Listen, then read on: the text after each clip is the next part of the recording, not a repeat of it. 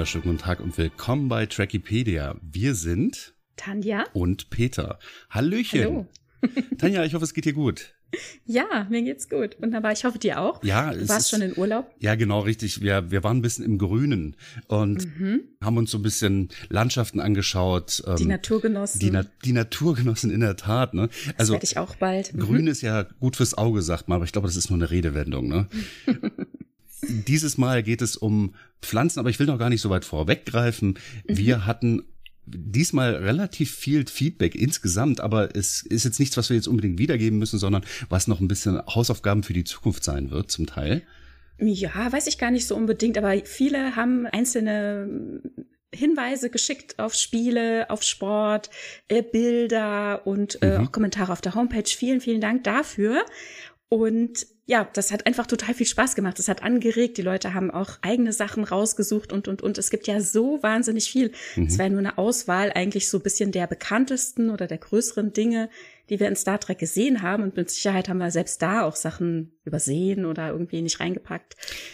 Ja. Und am Ende haben wir tatsächlich auch noch einen kleinen Witz gebracht. Ich habe eine rote Karte von dir bekommen, Ja. weil du wolltest es ja gar nicht erwähnen. Aber ich konnte es mir nicht verkneifen und ich muss ja immer wieder sagen, Lower Decks. ja, ja, ja. Sie haben genau den gleichen Witz gebracht im Staffel 4 Trailer, ganz am Ende. Den du gemacht hast, jetzt den nicht. du, also Den die ich haben, gemacht die hab haben in unserer Folge. kopiert. Die haben mich kopiert, eiskalt. Na gut, die, haben, also die, die Produktion lief Nein. parallel.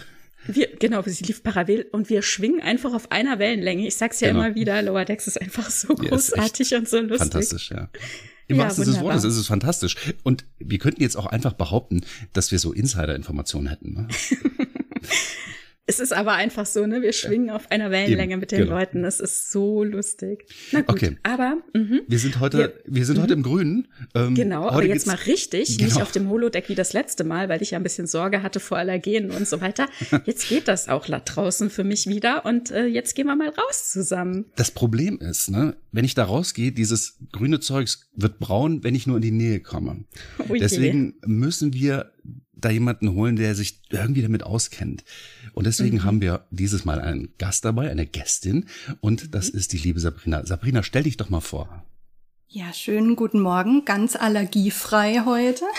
Ich bin Sabrina Halbritter und bin Redakteurin für diverse Gartenmagazine. Dementsprechend natürlich auch hoffentlich mit grünem Daumen. Funktioniert zwar nicht immer, aber das meiste überlebt. Wunderbar. Okay, dann hoffe ich doch, dass wir Informationen von dir bekommen können zu einem Thema, zu dem ich einfach keine Ahnung. Also ich habe den braunen Daumen, ne? Ich krieg alles tot, was irgendwie äh, pflanzlich ist. Und deswegen stehen bei mir zu Hause zum Teil Kunstpflanzen. Halt, Moment, Moment. Momentan haben wir eine Orchidee, aber mit der, die berühre ich nicht. Ansonsten würde die sofort instantan sterben, aber die blüht momentan. Das ist äh, wunderschön anzusehen. Das ist das Einzige, es ist zwar nicht grün, es ist weiß, aber das ist das Einzige, was pflanzlich bei uns leben darf. Also Ja, kann. da machst du doch schon mal was richtig, wenn zumindest die Orchidee blüht. Ja, nee, Also, ich nicht, sondern solange, das ist, äh, das sind andere Teilnehmer meines Haushalts, die, die dafür Sorge tragen. Zum Glück für diese Pflanze. Mhm. solange du die Kunstpflanzen nicht tot kriegst. Och, ich, die sehen schon echt übel aus mittlerweile. Und eine Orchidee ist ja auch schon sehr dreckig, ne? Da werden Genau. wir dann gleich mal drauf gucken. Mhm. Also die, die Kunststoffpflanzen sind dreckig, ne? Und diese Orchidee ist dreckig, das stimmt schon. Ja, wie steigen wir denn ein in das Thema? Genau, vielleicht einmal ganz kurz. Also äh, Sabrina, du hast ja auf der FedCon dieses Jahr, also 2023, auch einen tollen Vortrag gehalten zum Thema Pflanzen in Star Trek. Und da hatte ich dich ja angesprochen und gesagt, oh, das wäre so sehr was für uns. Vor allem, weil ne, du hast einfach die Expertise, du weißt darüber so viel und hast so viele tolle Sachen vorgetragen. Und deswegen haben wir dich eingeladen, um heute nochmal über Pflanzen in Star Trek zu sprechen. Vielen Dank. Und wer den Vortrag übrigens nochmal hören möchte, der darf mich auch gern ähm, auf der Botanica in Bremen besuchen dieses Jahr.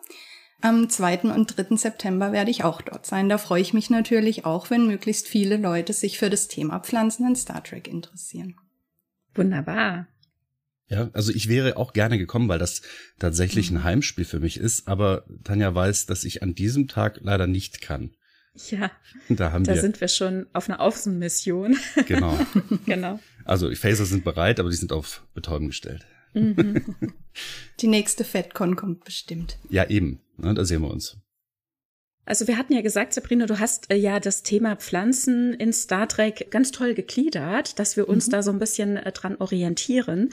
Äh, dein erster Punkt war ja, Pflanzen werden eingesetzt als Marker einer Anderswelt, ne? Einfach um zu zeigen, wir sind jetzt hier ganz woanders. Es sieht auch wirklich in jedweder Hinsicht anders aus. Die Pflanzen, die hier wachsen, die sind nicht von unserer Welt, die sind von dieser Welt oder von einer anderen, je nachdem, ne, wo wir da jetzt gerade sind.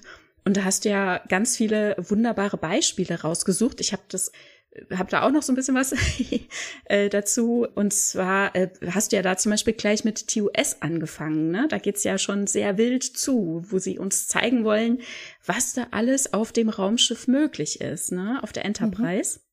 Genau, ich hatte ursprünglich mich sehr, sehr lange damit beschäftigt, wie ich meinen Vortrag überhaupt gliedern soll oder wie man dieses doch sehr umfangreiche Thema generell gut angehen könnte und hatte ursprünglich angefangen, mich chronologisch damit zu beschäftigen. Deswegen habe ich eben auch angefangen mit TOS.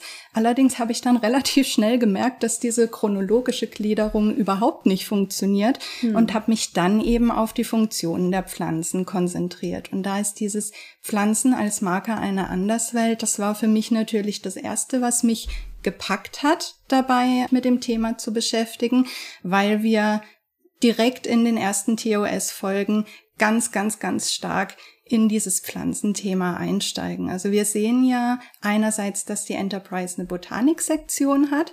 Das mhm. fand ich schon mal sehr interessant. Aber was ich richtig witzig fand, war diese Handpuppenpflanze. Ja. Mhm. ähm, genau, die ja auch ähm, tatsächlich Namen bekommt mhm. sich bewegt, auf Bewegung, auf ihre Umwelt reagiert.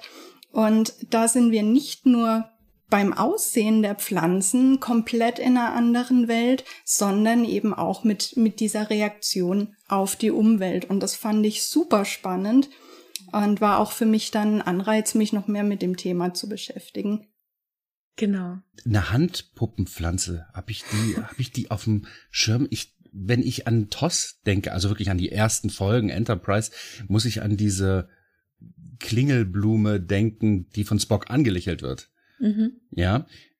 Äh, also was ja quasi halbkanonisch ist, muss man ja sagen, weil. Naja, es ist doch kanonisch in ähm, äh, Talos 4 ah, ja, Tabu Richtig, wird genau. diese Szene ja. ja. gezeigt und damit ist es definitiv passiert. Ja, mhm. genau. Ja, wir wissen jetzt mittlerweile auch, warum da gelächelt werden kann was mhm. äh, mittlerweile ja aufgearbeitet wird. Aber ähm, diese Pflanze, die war für mich halt gar keine Pflanze. Also für, als ich das zum ersten Mal gesehen habe, diese blauen Blätter und dieses äh, klingelnde Dingensbumsens, oder ich weiß nicht, ob das, das diese klingelnde Pflanze war, das war halt ein, ein, Stück Draht und da vorne klebte ein Stück Plastik dran. Aber es war halt blau und zeigte eben diese Andersartigkeit, die du eben auch schon meintest, ne? Dass, mhm. dass man das als Pflanze wahrnimmt, war mir ein bisschen fremd, weil ich es ein bisschen schwierig fand, aber es, es zeigte auf jeden Fall, wir sind hier auf einem ganz fremden Planeten. Hm. Und hier ist alles ganz, ganz anders. Und das ist ja das, was Star Trek zu diesem Zeitpunkt auch wirklich deutlich zeigen wollte. Die Wichtigkeit dieser Pflanze wird ja dadurch nochmal betont, dass wir sie in Discovery wiedersehen. Wo genau. sehen wir sie genau. denn da wieder? Als Michael und Spock nochmal zu Talos 4 zurückfliegen, äh, beziehungsweise zu Talos 4 fliegen, ähm, dort taucht die Pflanze ein weiteres Mal mhm. auf mhm. und ähm, das habe ich dann unter einem weiteren Punkt äh, Funktionen der Pflanzen in Star Trek zusammengefasst, nämlich Pflanzen als Orientierung für den Zuschauer. Da können wir dann gern später auch noch mal drauf zurückkommen. Mhm. Hm, genau. Und jetzt noch mal zu dieser Handpuppenpflanze. Ne? Also das ist äh, wirklich so eine wie wie eine dicke Knolle. Ne? Und die also die Finger, die, die dem da in dieser Handpuppe sind, die sind dann eben diese Blütenblätter, die sich öffnen und äh, außen an der Hand quasi sind dann auch noch so weitere Blütenblätter und so weiter. Also so eine pinke Blüte, die sich öffnet und schließt und ja tatsächlich mit Genies Rand und ich glaube auch mit Zulu interagiert, ne?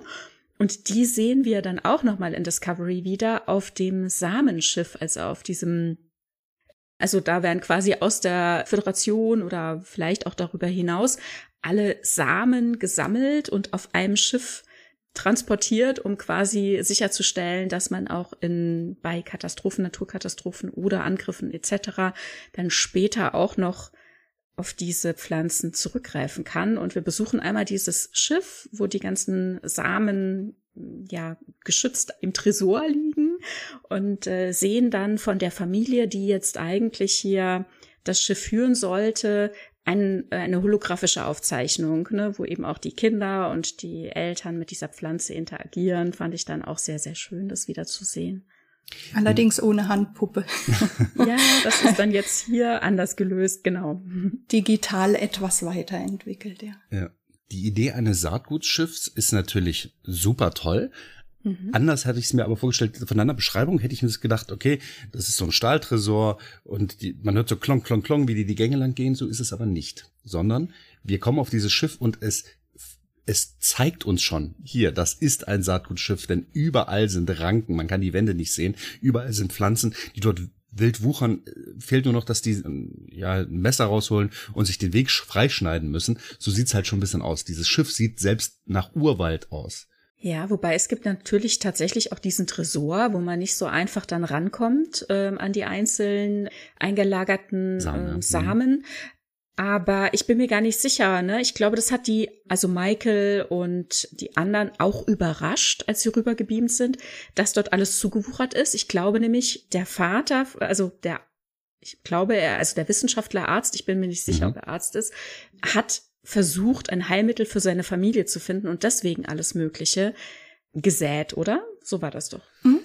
Glaube auch. Mhm. Ja, ich glaube auch, aber dennoch, wenn man wissenschaftlich arbeitet, ist es, glaube ich, besser, man arbeitet in geordneten und einfacheren Bahnen, anstatt zu sagen, okay, ich lasse einfach überall alles wachsen und dann wird hm. schon was bei rausfallen. So, so funktioniert es ja nicht, aber. Genau, aber er hat halt verzweifelt versucht, genau. eine Lösung zu finden. Und dann hat er sich natürlich nicht weiter drum gekümmert, was aus den Pflanzen wird, die er einmal irgendwie gesät hat, offenbar. Ne? Und so ist dann mit der Zeit alles zugewuchert. Mhm. Ja, und da sieht man ja auch, wie groß die Emotionalität in der Situation ist für ihn. Mhm. Genau. Mhm. Und ja, die Pflanzen übernehmen dann irgendwann die Überhand. So ja. wie er von seinen Emotionen überwältigt wird. Genau, es ist dann alles, also das ist schönes, äh, mhm. auch wieder schön dargestellt, äh, wie unkontrolliert es dann ist, ne? Sowohl für, also mhm. für ihn ausgelöst, emotionell, äh, also durch die Situation, durch diese Katastrophe, dass seine Familie scheinbar gestorben ist. Er hat die dann in so Stasiskammern gepackt, aber auch Dr. Kalber, der an Bord kommt, sagt, da können wir nichts mehr machen, die sind leider verstorben und er will es nicht einsehen. Ne? Und in all dem, ich sag mal, fast schon Wahn und in der Trauer ist dann alles ja so gewuchert. Und dann ist natürlich, wir besuchen gerade ja auch in TUS immer wieder auch verschiedene Planeten und müssen dann ja auch gezeigt bekommen, in was für einer Landschaft wir da sind, ne, in was für einer Umgebung. Und da haben sich die Set-Designer ja auch immer wieder tolle Sachen überlegt, wie man das denn gut darstellen kann. Mal sind wir nur in so Wüsten ähnlichen Gegenden, große Felsen und so weiter. Aber das will man natürlich nicht immer so zeigen. Man will ja auch mal beleben. Ne?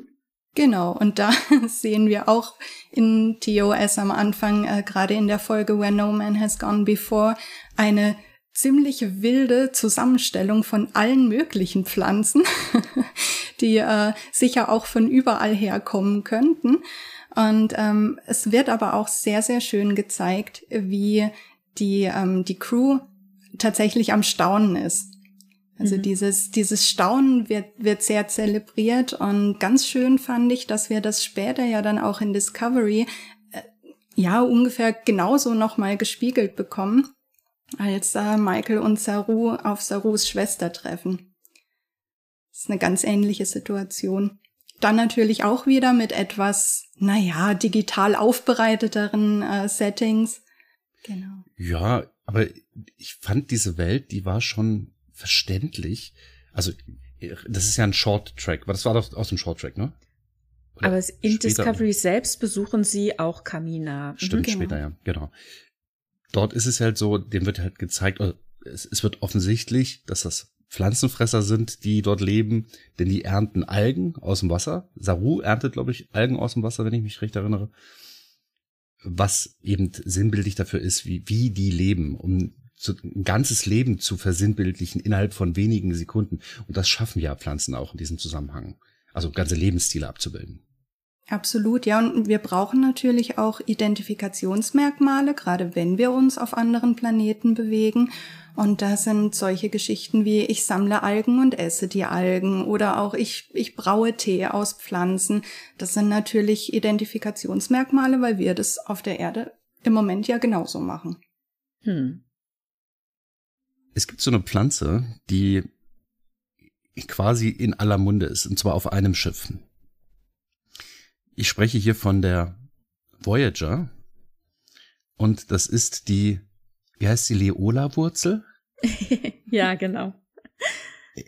Leola-Wurzel heißt ja, es, ich meine, das ist ja halt nicht nur eine Wurzel, es ist ja wie eine Karotte, die auch quasi wir äh, minimieren diese ganze Pflanze nur auf auf den auf die Wurzel quasi.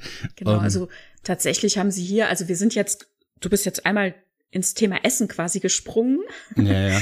ähm, wir haben hier die Inszenierung einer äh, Ingwerknolle oder Ingwerwurzel, genau, wie sagt man? Und dann haben sie ein bisschen, ich glaube, Karottengrün oben dran gesteckt. Ach, guck an. Ich weiß genau. gar nicht, wie, mhm. wie das Gestrüpp oben am, an der äh, an, an Ingwer aussieht. Ich habe keine Ahnung. Ich weiß es nicht. Äh, ich glaube, die wenigsten Leute wissen das. Ich müsste es mal einfach im Internet nachschauen.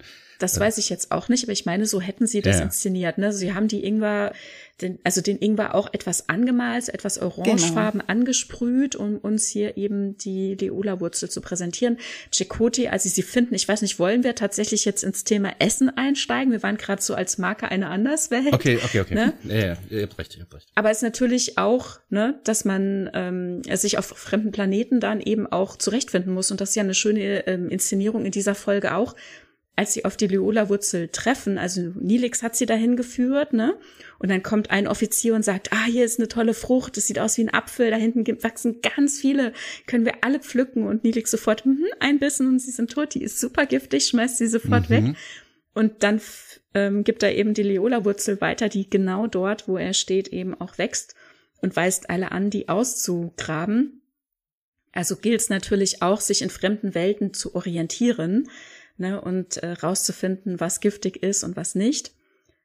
Das kann man natürlich eigentlich ja mit dem Tricorder auch leicht checken, aber das ist der erste Impuls, glaube ich, wenn man so lange alt auch Entbehrungen erlebt hat. Ne? Reinbeißen. Einfach mal, einfach mal reinbeißen. Nein, aber äh, zur Freude aller ist natürlich die Leola-Wurzel nahrhaft und, naja, geschmackvoll. Fragezeichen, das wissen wir nicht. Nicht wirklich. Ne? Nein, nicht das ist nicht. Also das ist die, die nahrhafte Brechfrucht der, der Voyager. Der halt ja, ist so ein bisschen unattraktiv inszeniert, wie quasi so eine Steckrübe oder ja, so, genau. ne? Chakoti beißt direkt rein und spuckt wieder aus und sagt, oh, furchtbar, das sollen wir essen. Und Nilix meint, na ja, ein paar Stunden gekocht mit Kräutern und so weiter, dann verliert es diesen modrigen Geschmack, das Modrig. wird schon. mm. Yam, yam, yam. Mhm. Ja, ist ja oft so, dass das, was die meisten Nährstoffe hat, leider nicht ganz so lecker ist. Ja. Leider, ja. leider. Nee, ja, das stimmt. Ja, also wenn man Zucker als Nährstoff sieht, äh, ist das, stimmt das ja nur eingeschränkt, aber du hast schon recht, alles, was gesund ist, ist in der Regel, äh, das macht einen nicht so richtig an. Also ich glaube, das stimmt gar nicht. Wenn man äh, Nahrung, jetzt, entschuldige, jetzt sind wir tatsächlich ins, ins Thema Nahrung abgerutscht, ne? Wenn man Dinge einfach nur gut kombiniert und gut abwägt, kann man sich wahrscheinlich super gesund und sehr lecker ernähren. Das fällt mir persönlich relativ schwer, muss ich sagen. ja, es ist äh, immer wieder kehrende Herausforderung mhm. alles, ne? Aber Zucker ist ja schließlich auch ein Pflanzenprodukt, ja, wenn man es so will. Also von daher. Ja, ja, genau. Man kann sich alles schön reden. Ne? Ja, nein, das, das meine ich aber auch. Ein Pfirsich ist ja auch wohlschmeckend, ne? Ist nicht ganz schlecht für uns, ist aber halt zuckersüß halt, ne, das Zeug. Also ja. kiloweise sollte man es nicht verzehren, aber dennoch einige Sachen, also es ist immer noch besser als Skorbut, ne, nicht wahr? ja, definitiv. okay, da macht sich's halt auch wieder, also was Tanja eben gerade sagte, ne, ähm, wir sind ja auf einem fremden Planeten, sehen einige Pflanzen und die sind für uns ansprechend. Oh, guck an, ich würde gerne gleich reinbeißen. Oder beziehungsweise die Farbe suggeriert, das ist etwas, was für mich bestimmt ist. Aber das ist es eben nicht. Wir sind ja auf einer ganz anderen Welt und hier funktionieren Dinge anders. Genau. Und was auch nochmal im Punkt aufzugreifen äh, mit der Handpuppenblüte.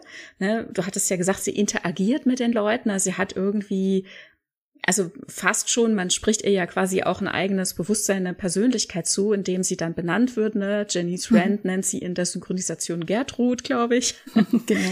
Und so, und dann gibt's die Diskussion, ähm, ist sie weiblich zu benennen, männlich zu benennen, das hat sie so ein, das ist so ein Ding mit ihr, äh, mit Zulu, zumindest so in der Synchronisation. Den O-Ton habe ich jetzt gar nicht nochmal ähm, auf dem Schirm. Was ich auch interessant fand, wir sehen ja auch noch andere Pflanzen, die so andersartig sind und die scheinbar ein Eigenleben haben, wie jetzt zum Beispiel diese Schlingpflanze oder die Ranke, die an Laxana Treus Arm oder um ihren Arm gewickelt ist bei der Verlobungsfeier von Diana Troy in der ersten Staffel TNG. Mhm. Und offenbar kommuniziert äh, Laxana ja auch telepathisch mit der Pflanze. Also wir nennen sie jetzt mal Pflanze. Es hat so eine Haustieranmutung auch. Du glaube ich, äh, du kannst glaube ich mehr darüber sagen, um was es sich handelt, ne? Wie die Blätter, woher die sozusagen stammen in dieser Inszenierung. Genau, also da sind wir auch wieder bei dem Punkt, äh, wie ja jetzt gerade auch ähm, bei der Wurzel, die aus Ingwer und Karottengrün zusammengesetzt ist. Mhm. Ähm, bei dieser Pflanze handelt es sich tatsächlich um ein Abbild von einer äh, sogenannten Dreimasterblume oder Tradescantia. Ähm, ist eine wunder wunderschöne und sehr pflegeleichte Zimmerpflanze, kann ich nur empfehlen. Die wuchert ja alles zu. Also wächst wie blöd das Zeug und ähm, bewegt sich aber natürlich nicht so, wie wir das in der TNG-Folge sehen. Äh, interessant fand ich da tatsächlich, dass nicht auf den Pflanzenaspekt eingegangen wurde in der Folge, sondern Laxana tatsächlich fragt, Victoria, magst du Haustiere? Mhm. Also hier haben wir auch ein bisschen diese Vermischung von, was für eine Persönlichkeit hat denn eigentlich meine Pflanze? Ist es jetzt ein ja. Tier? Ist es ein Mensch? Ist es irgendwas dazwischen? Obwohl es ganz augenscheinlich ja eine Pflanze ist. Also die mhm. Anmutung ist ja mhm. oder die Optik ist ja eindeutig. Ja, wobei wir natürlich auch Tiere auf unserer Erde kennen, die Pflanzen imitieren, um sich so zu tarnen, vor Fressfeinden zu schützen. Vielleicht geht das auch so ein bisschen in die Richtung, ne? Das stimmt. Vielleicht sollte man natürlich auch einfach aufhören, in diesen Kategorien Pflanze ja. und Tier zu denken. Also gerade mhm. wenn wir jetzt uns mehrere Jahrhunderte in die Zukunft bewegen, aber für mich war natürlich dann ganz klar, ach ja, eine Dreimasterblume.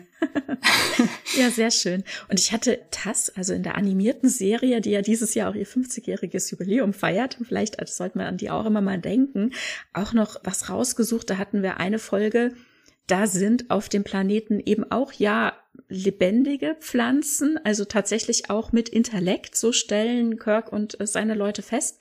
Und dann kommen so, ja, humanoid gestaltete Pflanzen auf sie zu. Zulu liegt mittlerweile schon wimmernd am Boden. Der hat sich mit was anderem eingelassen, so etwas wie einen Tribbel anmutenden äh, Wesen, das mit ja tatsächlich sich aus der Erde rausgräbt und auf kleinen, dünnen Beinen irgendwie weiterläuft und sich dann an einer anderen Stelle wieder eingräbt. So ein bisschen vielleicht so Anmutung an äh, Anemonen, womöglich, ne? Und dann kommt eben dieses äh, Wesen von dem äh, von dem Planeten und sagt, ach, der ist gebissen worden von einer Redlow Pflanze und äh, wir haben hier ein Gegengift und kann das selbst sogar aus sich heraus injizieren. Und äh, das fand ich auch interessant. Ne? Also hier haben wir immer so verschiedene Aspekte, wie du sagst, wo man nicht mehr so richtig sagen kann, wo fängt intelligentes Leben an, wo hört es mit Pflanze auf und muss sich das eigentlich so kategorisch unterscheiden, ne?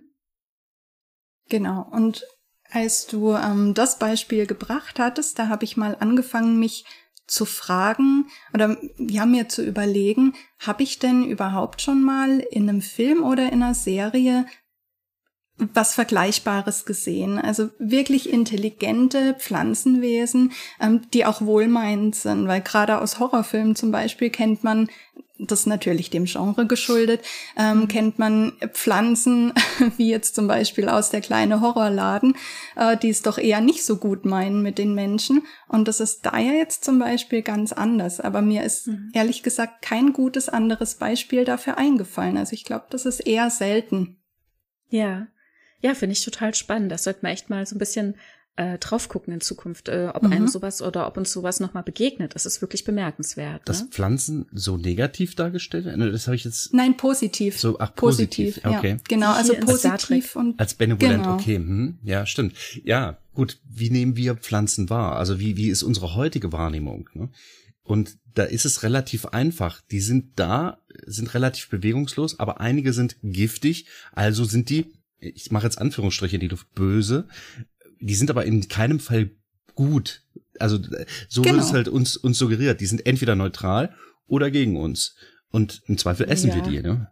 Ja, sie sind genau. neutral und manche sind für uns eben unbekömmlich oder giftig genau. zum Beispiel. Ne? Ja, aber wenn, genau. sie, wenn die giftig sind, man könnte denen jetzt unterstellen, ja, das machen die halt nur, um mich persönlich jetzt zu schädigen. Ne?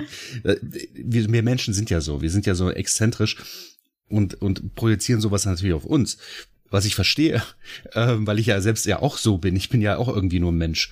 So projizieren wir dann halt auch Dinge auf Pflanzen und ich könnte mir dann vorstellen, dass dass dann eben diese Wahrnehmung eben nicht diesen Level erreicht, wo man sagt, okay, diese Pflanze ist ja gleichwertig. Ich denke, ich weiß gar nicht, ob wir so weit irgendwo kommen können, dass eine Pflanze, oh, doch, es gibt doch einige, einige Serien, da sind Pflanzen, aber eben nicht dargestellt, wie sie Pflanzen sind, sondern da sind sie sehr anthropomorphisiert entweder haben sie einen Mund zum Sprechen und Kommunikation ist halt so ein wichtiges Merkmal, um Intelligenz zu transportieren. Und wenn das nicht gegeben ist, dann ist das halt ein Ding, was da so rumsteht. Und da werden halt Pflanzen schnell mal, ja, abgestempelt, eingetopft in eine Richtung, das sind halt dumme Dinger. Ne? Und das ist es halt für uns. Ne? Die wachsen und die produzieren für mich jetzt Sauerstoff, das ist zwar nett, aber das wiederum wird nicht in den Vordergrund gestellt. Ne? Das, das ist nicht so, dass man das als benevolent, als wohlwollend sieht. Aber wenn das giftig ist, dann könnte man das als negativ sehen. Also Pflanzen werden halt nicht als, ja, gut wahrgenommen. Genau, also maximal eben als Nahrungsmittel, mhm. als Genussmittel vielleicht noch oder natürlich auch als Heilpflanze. Und da nur mhm. eine, ein ganz kurzer Seitenhinweis auf Firefly. Äh, dort wird nämlich zum Beispiel die Erdbeere ganz stark hervorgehoben als was extrem Wertvolles. Natürlich, weil wir ja ne, einen gewissen Nahrungsmangel haben auch in dieser Welt. Und als dann Erdbeeren auftauchen, kommen die ganz groß ins Bild, es wird dran gerochen und sie wird wirklich mit Genuss verzehrt. Und das sieht man erstmal, was für einen hohen Stellenwert die Nahrung in dieser mhm. Welt hat. Das fand ich ein recht eindrückliches Beispiel. Hm. Ja, sehr schön, ja. Unnützes Wissen am Rande, das weißt du besser als ich. Die Erdbeere ist gar keine Beere. Das stimmt. Sondern eine Nuss, ob man es glaubt oder nicht. Und ich kann es eigentlich auch, auch wenn ich das ausspreche, es hört sich blödsinnig an, denn die ist so bärenhaft, die Erdbeere, und tatsächlich so einladen. Wenn ich mir jetzt so eine vorstelle, ich kann mir das richtig vorstellen, wie du es gerade beschrieben hast. So dran riechen, diese Haptik und dann reinbeißen und dieses mm Geräusch machen, wenn man den ersten Geschmack wahrnimmt. Ja, ja, genau.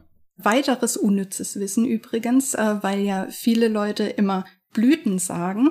Äh, Gerade bei dieser Handpuppenblüte aus TOS, ich hatte die auf meinem Instagram-Kanal mal mit einer Lanzenrosette verglichen. Das ist ein Bromeliengewächs. Und die Bromeliengewächse haben ganz, ganz zauberhafte Farben von gelb mhm. bis leuchtend pink. Das sind tatsächlich gar keine Blüten, sondern sogenannte Hoch- oder Hüllblätter. Also nur, um da mal unnützes Wissen für den Sonntagskaffee in den Raum zu werfen. Sehr cool. Also die Farbe gibt nicht die, die Art des Pflanzenteils wieder. Richtig. Ja.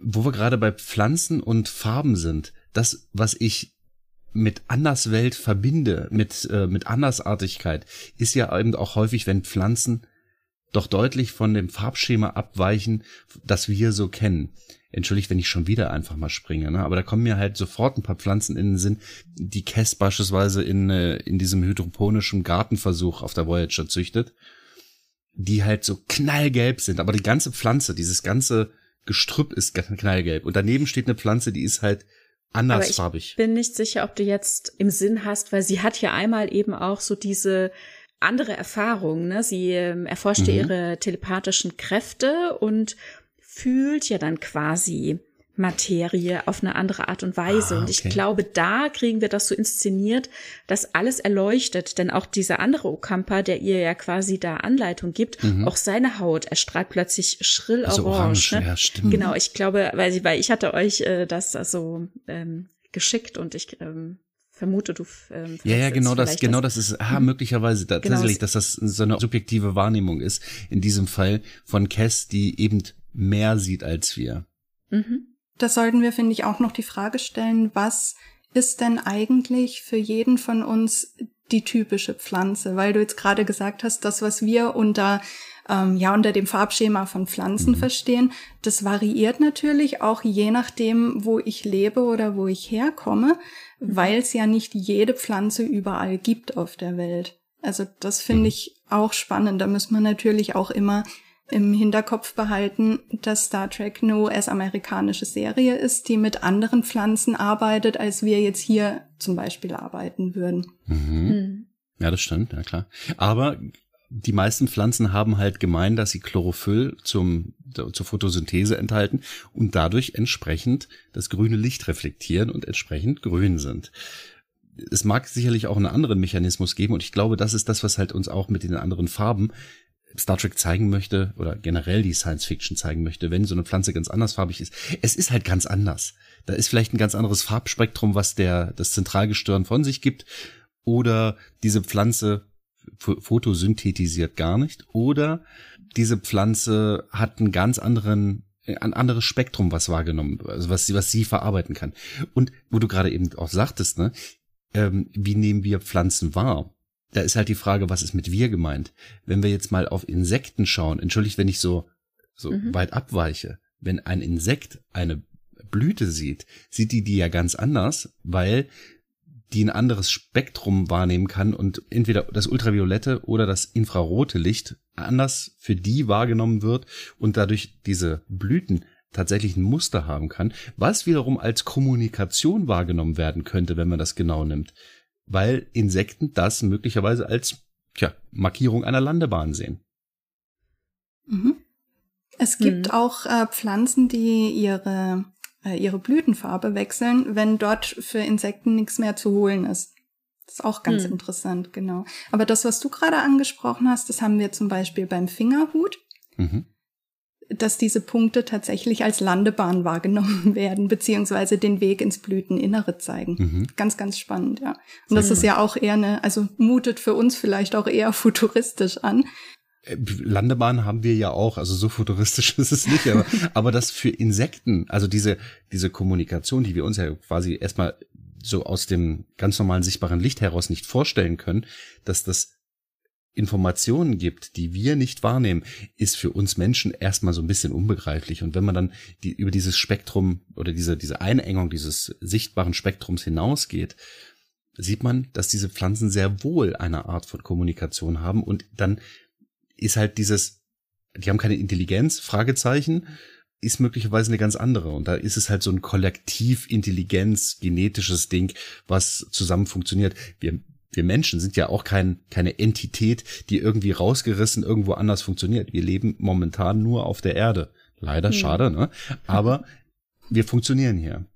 Und das eben auch zu begreifen, ne, dass die Pflanze oder jetzt hier zum Beispiel wie eine Markierung quasi als Landebahn für Insekten, woran diese Pflanze natürlich interessiert ist, dass die Insekten da sich entsprechend zurechtfinden und ne, da gibt's ja einen entsprechenden äh, Benefit dann also für die Pflanze auch. Und ähm, das eben zu verstehen sollte uns eigentlich zeigen, dass die Pflanze uns persönlich nicht unbedingt nur irgendwie kommunizieren will, zum Beispiel wie ich bin böse gegen dich, zum Beispiel, dass wir uns nicht so wichtig nehmen, ne?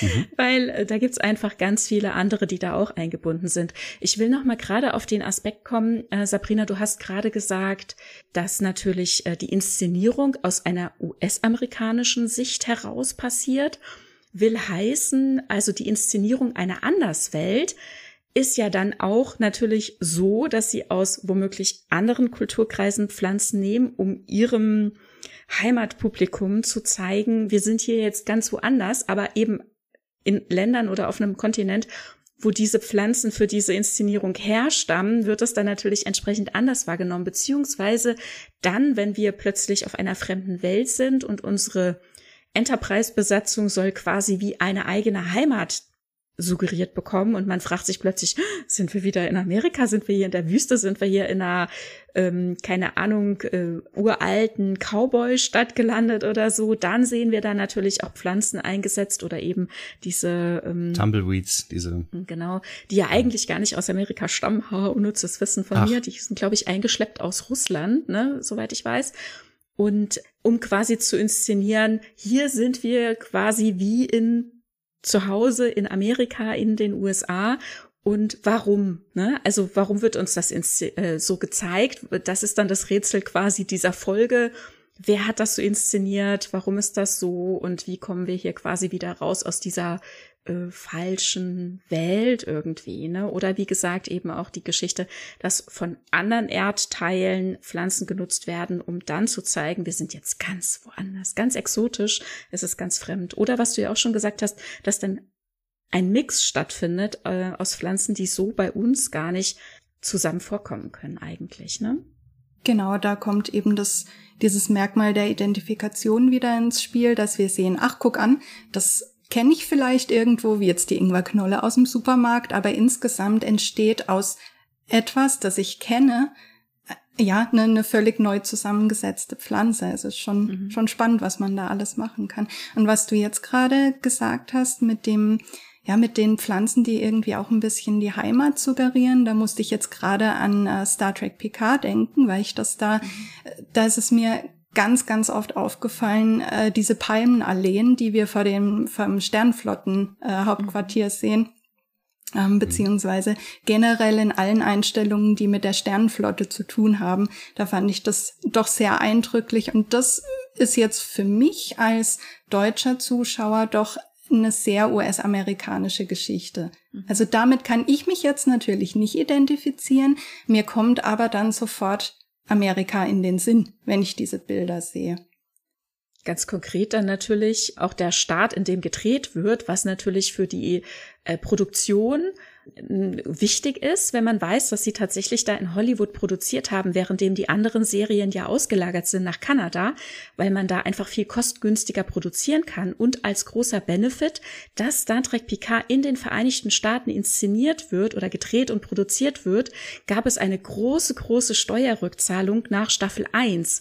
Ne? Also hier auch natürlich, um für das eigene Publikum das auch nochmal so zu inszenieren, welcher Wert das eigene Produktionsland damit ähm, sich bringt. Ne? In interessant, auf welchen Ebenen das dann auch wiederum ja Auswirkungen hat. Ne?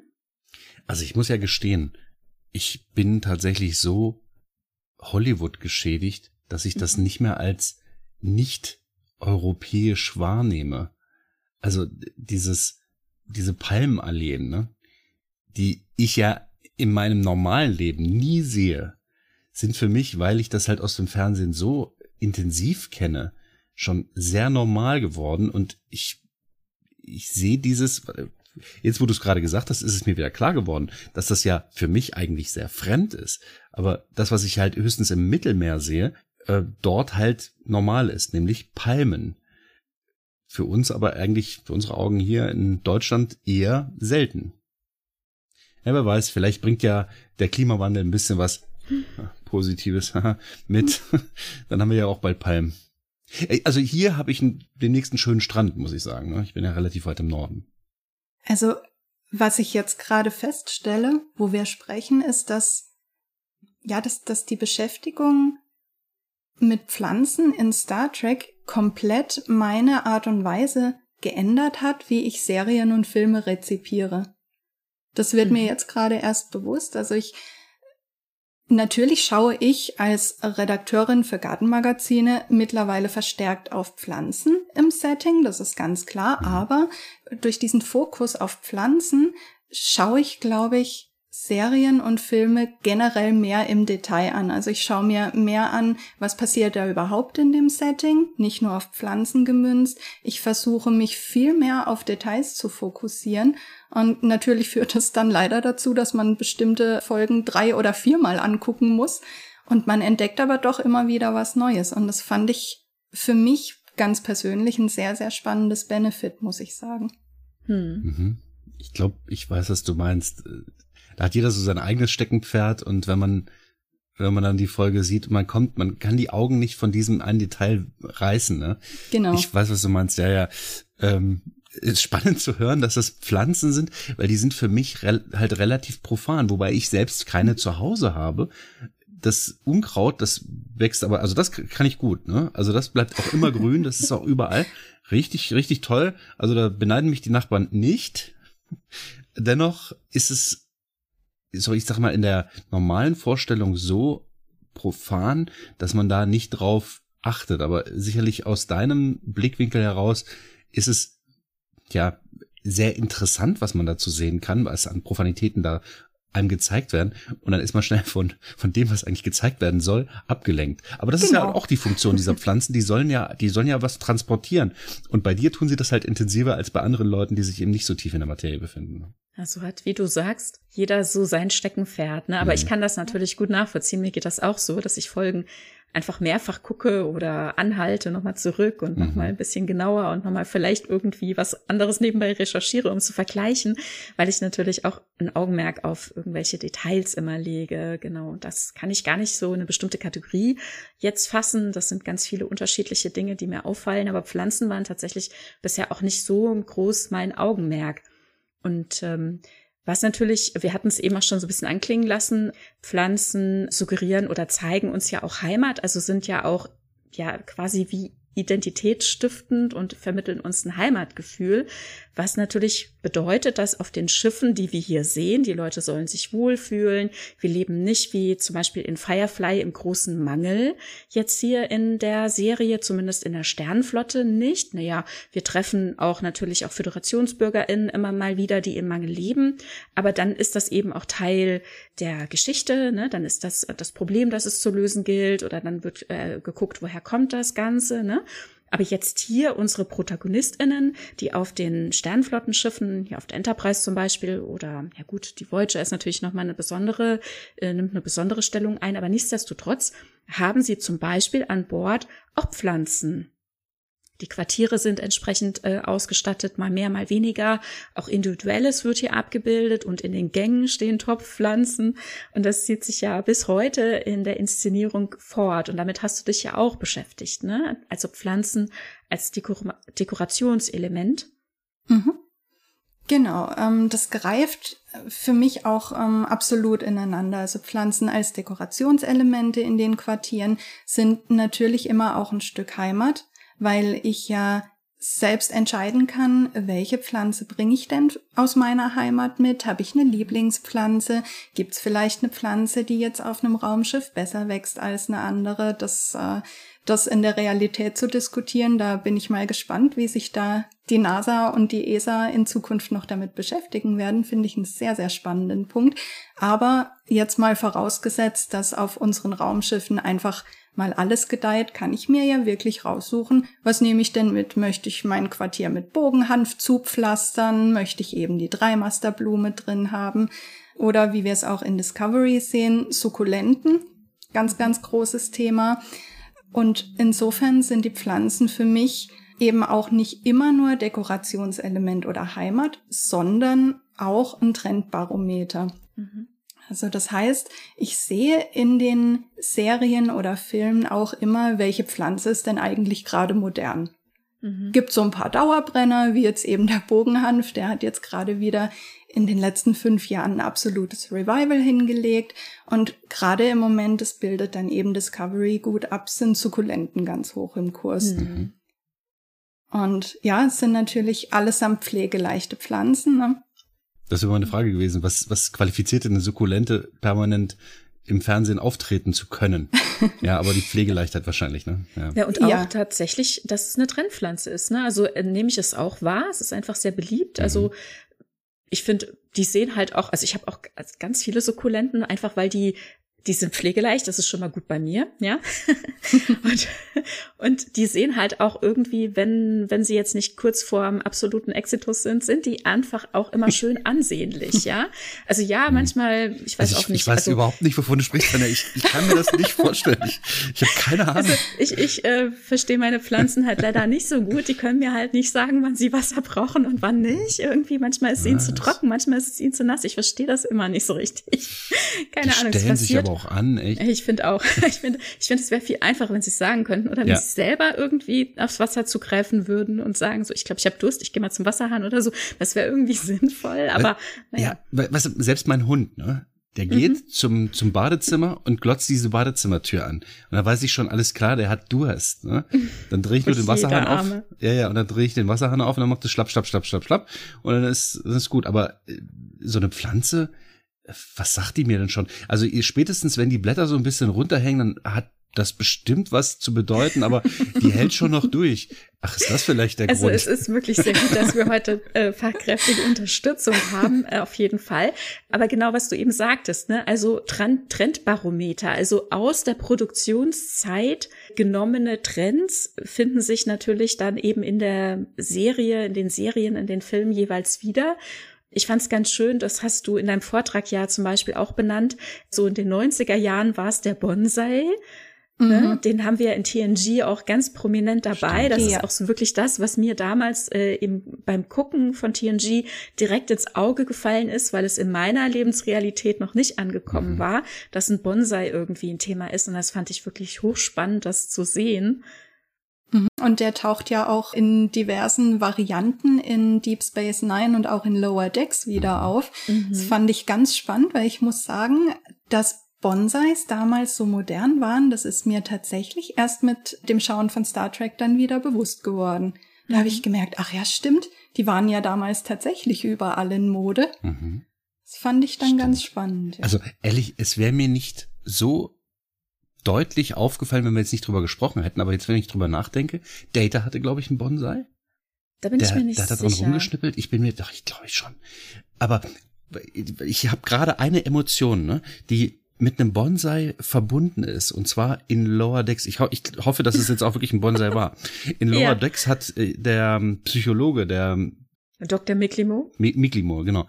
Der hat einen Bonsai und ich weiß jetzt nicht, ob es Mariner oder ihre Mutter ist. Mariner? Mariner. Ja, die den in den Boden stampft. Ich denk so, oh, der arme Bonsai. Ich glaube, das war ein Bonsai, ne? Ja. Und ja. ich denk, dachte so, das kann ich doch nicht machen. Und auch Dr. Michlimo geht da einfach drüber hinweg, der, der ignoriert das total. Ich meine, ich, mir ist klar, das ist gezeichnet, ne? Und dennoch hat mir die Vernichtung dieser Pflanze wehgetan. Also komisch, ne? Vor allem dann, wenn du dir mal überlegst, was es alles an Geduld und mhm. Zeit braucht, um einen Bonsai überhaupt in seine Form zu bringen. Ja, wächst also, der tatsächlich so langsam oder wie, wie warum ist das Also so? man, man sucht tatsächlich überwiegend langsam wachsende und kleinbleibende Arten aus, ja, mhm. und ähm, schneidet die dann eben über ja, über die Jahre immer wieder in Form, mhm. biegt die auch in Form, also zum Teil mit Draht, dass die eben wirklich aussehen wie alte, knorrige Bäume im kleinen Format. Mhm, das ist okay. die Idee dahinter. Und nicht umsonst ist das gerade in den ähm, asiatischen Ländern natürlich eine absolute Gartenkunst. Ich habe zum Beispiel letztes Jahr auf der IPM, das ist äh, eine der größten Pflanzenmessen, die es gibt, äh, wunder wunderschöne Bonsais gesehen. Da ähm, möchte ich nicht wissen, wie viele Häuser man dafür kaufen könnte uh. für den Preis. Also Uiui wunder, wunderschöne Pflanzen. Ja, weißt du, und, und deswegen, deswegen tat es mir so weh. Also weil ich ja. weiß, dass das so ist, ne? Also beziehungsweise ich habe den Verdacht, dass es so ist, weil das immer so auch in unserer Gesellschaft so ein bisschen suggeriert wird, Bonsai, langsam wachsend, sehr viel Pflege, super intensive, äh, aufwendige Pflege. Und dann wird die so in diesen Boden gestampft und die hat tatsächlich, obwohl das nur, ich sage jetzt mal ein Deko-Element ist, das gemalt war, hat das bei mir die, eine Emotion ausgelöst, dass ich schockiert war, dass die gerade draufgehen musste. Ist das krass, ne? Sie ist wirklich aus der Wut heraus, hat sie mit der Faust immer und immer wieder drauf eingeschlagen, bis er komplett platt war. Also ich war auch geschockt darüber, dass sie eben auch noch so eine Pflanze äh, so platt haut. Aber ich habe mich auch gefragt, also man hätte ja jetzt eigentlich die Hand voller Splitter und Schnittwunden wahrscheinlich, wenn man das versuchen würde, aber das ist ein anderes Thema. Und dann später, also es wird ja dann, also hier wird ja quasi gezeigt, welche Ruhe einmal Dr. Miklimo mit sich äh, ja. trägt, ja. Und auf der anderen Seite, wie wütend Mariner hier war. Und dann später wird das Ganze am Ende der Folge ja nochmal aufgegriffen, indem ihre Mutter dann auch noch dazu kommt. Nachdem Mariner, das ist ähm, kurz vorm Staffelfinale, nachdem sie sich selber in diesem Holo-Roman quasi als Vindicta selbst mal gegenübergestanden hat, ähm, dann da so quasi therapiert, gelöst rausgeht und ihre Mutter nicht verstehen kann, wie ihre Tochter jetzt so einen Sinneswandel erleben kann, geht sie ja dann auch zu Dr. Miklimo und sie sieht dann auch immer noch diese platt äh, gehauene Pflanze und, und schmeißt dann mit dem Tisch alles um. Also ne, da fällt dann der Apfel nicht weit vom Stamm, Mutter mhm. wie Tochter. Beide haben sich an dem armen Baum abgelassen. Und ne, also hier wird dann die Pflanze eben für Gefühlszustände genutzt, das zu inszenieren. Ne? Und natürlich referenziert es natürlich immer sehr gerne auf diese, man nennt es ja so gerne Berman-Track-Ära, ne? also TNG und äh, Deep Space Nine. Ne? Also in dieser Zeit waren eben Bonsai großes Thema in Star Trek, haben wir ja mhm. gesagt. Und auf die Zeit wird halt auch viel referenziert. Und hier haben wir deswegen dann bei Dr. Miklimo dann auch eben die diversen Bonsais beziehungsweise auch andere Pflanzen mit auch tatsächlich so LCAS-Displays, wo wir erfahren haben, dass das tatsächlich eben auch dafür sorgt, dass die Pflanzen entsprechend gewässert werden. Also wahrscheinlich äh, beamt das Wasser dann da entsprechend rein oder es gibt einen Alarm, wenn sie zu trocken ist oder so. Das würde ich gerne haben. Das ist sehr praktisch. Oh, das wäre wirklich, äh, ich hätte gern zwei davon, obwohl wofür, ne? Aber ich fand es übrigens weil du es gerade sagtest, ne? Die Mutter kommt dann eben noch rein und haut den Tisch mit dieser kaputtgehauenen Pflanze um. Dass die Pflanze immer noch auf dem Tisch kaputtgehauen steht, ist auch schon irgendwie, das ist so, äh, das bedeutet irgendwas, ne? Und das funktioniert alles zusammen. Das, gut, Mutter wie Tochter, es hätte ihr nichts gebracht, diese Pflanze wieder hochzupäppeln und dann, dann haut die Mutter die kaputt. Aber die ist halt immer noch kaputt. Das bedeutet, das ist jetzt nicht irgendwie ein austauschbares Deko-Element, was sofort wieder genauso zur Verfügung steht, sondern das scheint tatsächlich diese Pflanze zu sein, wie sie es auch wirklich, also es ist ein lebendes, es ist ein Lebewesen, ne, das da ja. auf dem Tisch war und das ist halt immer noch verstümmelt. Ich frage mich halt, inwieweit, weil wir wissen ja, Nahrung kann repliziert werden. Das heißt also, pflanzliche Strukturen können ja repliziert werden, aber kann eine lebendige Pflanze repliziert werden? Ich bin mir nicht sicher. Also wir sehen, wie Blumensträuße repliziert werden. Das sind ja abgeschnittene Blüten. Aber kann sie lebensfähig repliziert werden? Ich bin mir Tanja, da nicht sicher. Ich glaube, da müssen wir mal Profis hören. Äh, hör doch einfach mal in unsere Folge äh, Replikator. naja, gut, also mit um, ich wollte irgendwie diesen Bonsai retten. Ich, wo ich dich jetzt hier da habe, Sabrina, noch eine kurze, kurze, kurze Frage zu, zu Bonsais. Also weil ich dann auch schon kritische Stimmen dazu gehört habe, weil man ja quasi eine Pflanze an ihrem Wachstum hindert und einschränkt, wobei ich das natürlich mit Topfpflanzen ja quasi zu Hause auch irgendwie mhm. immer tue. Ne? Also die, die Wurzeln sind entsprechend eingeengt und es gibt irgendwo ein Ende des Wachstums oder ne, sie geht dann vielleicht womöglich ein. Wie ist denn das mit Bonsais zu sehen? Gibt es da auch KritikerInnen oder ist das einfach, also tut man dem Baum damit was an? Also ich glaube, es gibt zu so ziemlich jeder, naja, jeder Form des Gärtnerns auch kritische Stimmen. Ähm, so gesehen machst du ja auch was ähnliches mit Formschnittgehölzen. Also wenn du mhm. deine deine Buchshecke jetzt äh, ja in in äh, Kükenform schneidest, machst du ja eigentlich nichts anderes. Ich persönlich finde, wenn eine Pflanze gesund ist, weiter wächst, dann ist das, also für mich persönlich wäre das in Ordnung, aber ich denke, dass äh, das wird jeder Gärtner für sich selbst dann entscheiden mhm. müssen. Also ich persönlich habe keine Bonsais, ähm, habe mich mit der mit dieser Kunstform bis jetzt auch noch nicht eingehend genug beschäftigt, um selbst einen Bonsai ziehen zu können. Aber ja, meine Zimmerpflanzen lasse ich einfach so wachsen. Aber ich habe so viele wunderschöne, gesunde, grüne Bonsais gesehen. Ich denke, die Pflanzen äh, suchen sich ihren Weg. Mhm. Wunderbar.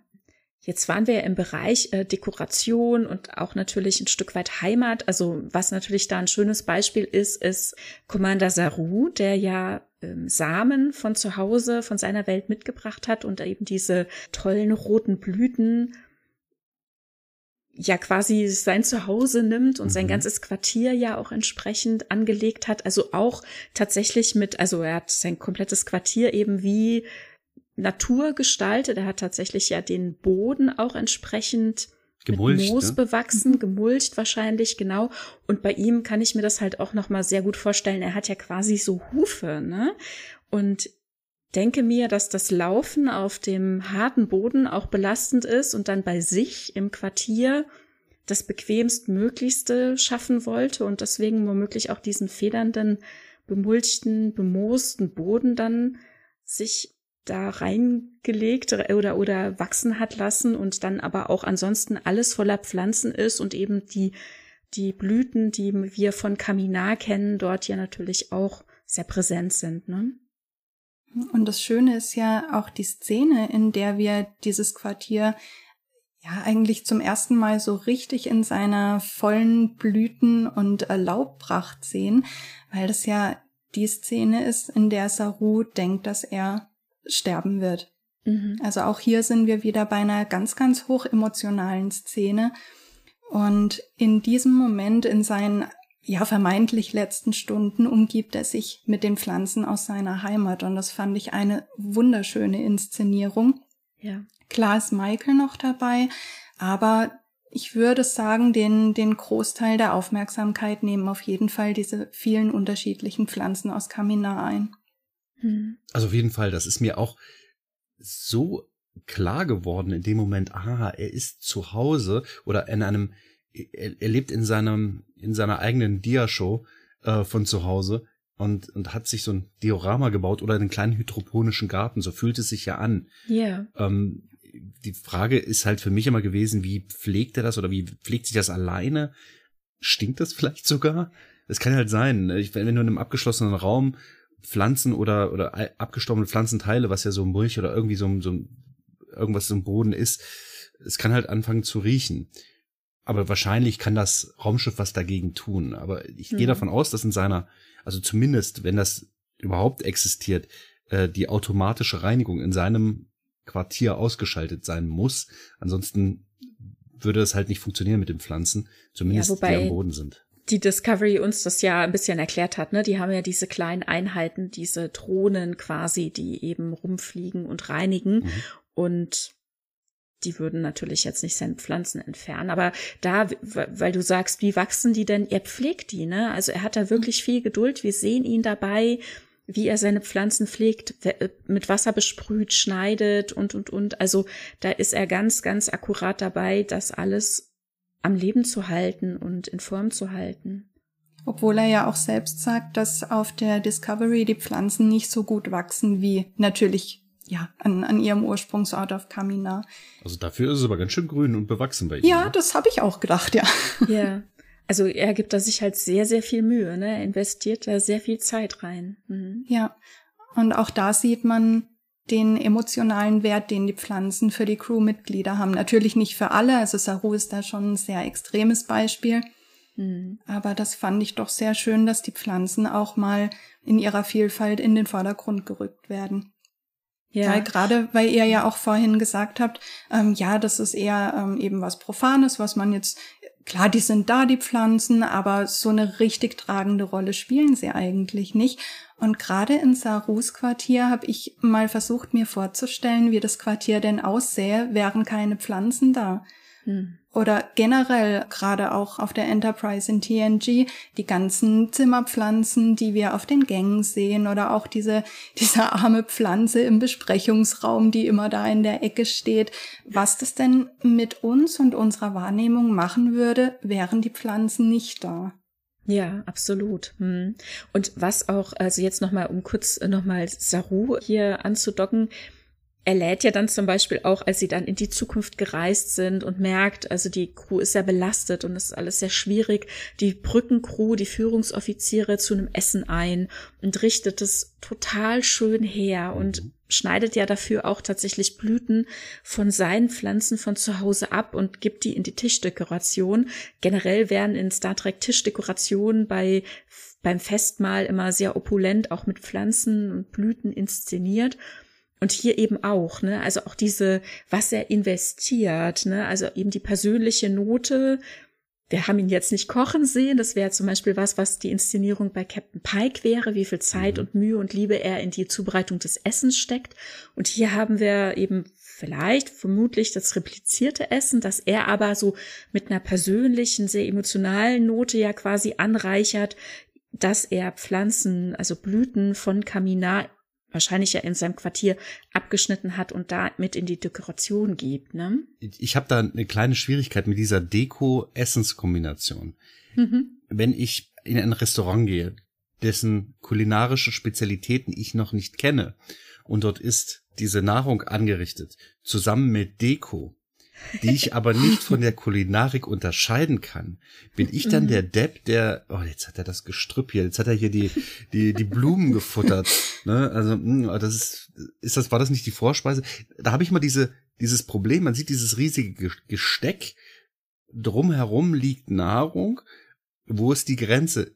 Ist das vielleicht alles zum Verzehr? Das kann ja sein. Oder das ist halt ja. auch die, die Reichhaltigkeit der Nahrung für alle Spezies, die an Bord sind, darstellt. Mhm. Mhm. Ja, kann natürlich alles sein, ne? Und nicht für alle Personen ist, sind Dinge gleichermaßen giftig oder ungenießbar mhm. oder unattraktiv. Das ist natürlich auch so ein bisschen zu einem Gag dann verkommen. In Star Trek der Aufstand, meine ich, haben sie am Anfang so ein Bankett, ne? Und dann kommt so die Meldung, ach übrigens, die Gäste sind Vegetarier, oh, sagt das unbedingt der, der Küche, ne? Und da haben wir in unserer Essensfolge viel drüber gesprochen, wie das alles irgendwie einzuordnen sein kann. Und dann heißt es, ja, ja, sie essen schon die, das Blumengesteck, mhm. sie essen schon die, Dekoration. die Deko, ne? Genau. Ja, und äh, das da finde ich. Das bin ich, das war, das war, das war ich. Also wirklich, äh, ja. ne, da bin ich halt aber auch ein da, Trampel. Das müssen wir wissen. Ja, aber ganz ehrlich, ich fände dann in so einem Moment wäre es dann eben auch wichtig, dass man darauf achtet, dass es eben wohlwollend und schön für alle ist, dass man das im Zweifel eben auch essen kann. Ne? Das ist eben so eine komische Situation, mhm. wie du sagst, ich fühle mich dann äh, als derjenige, der unwissend ist, ich bin dann das Trampel, ähm, dass das gar nicht entsteht. Ne? Ja, aber wenn, beispielsweise, Entschuldige, wenn ich dir nochmal das Wort abschneide, aber wenn, wenn es da eine Spezies am Tisch ist, die nitratreich ist und, und wir, ne, da ist man schnell mal, wenn du einen Mund voll Nitraten hast, bist du schnell mal, liegst du unterm Tisch, ne, das magst du nicht. Und das dann auf einen so einen Teller, Riesenteller zu kombinieren, finde ich schwierig. Aber ich glaube, das soll eben auch uns zeigen, wir leben hier zusammen und wir essen von einem Teller, wir vertrauen uns gegenseitig und wir wissen, was richtig ist. Also ich glaube, das ist halt auch nochmal die Kommunikation. Entschuldige, dass wir jetzt so Richtung Essen abgeglitten sind, aber ich glaube, es ist wichtig, dass dieser Teil der Pflanzen uns sowohl die Gleichheit oder Ähnlichkeit unserer Art als auch unsere Unterschiede aufzeigt. Absolut. Ich bin gerade noch ein bisschen bei dem dekorativen Aspekt von diesen äh, Tischbouquets und habe mich gerade gefragt, es wäre ja eigentlich spannend, mal zu erfahren, ob andere Spezies diese dekorative Tradition, die es jetzt bei uns auf der Erde ja schon seit Jahrhunderten gibt mit den Tischbouquets, ob das da genauso gepflegt wird. Mhm. Oder ob das eine, also jetzt wirklich eine sehr menschliche Eigenschaft ist, da irgendwelche Gestecke in die Tischmitte zu legen und dann ist irgendjemand ein Maiglöckchen und es war dann sein letzter Streich, das weiß man ja nicht.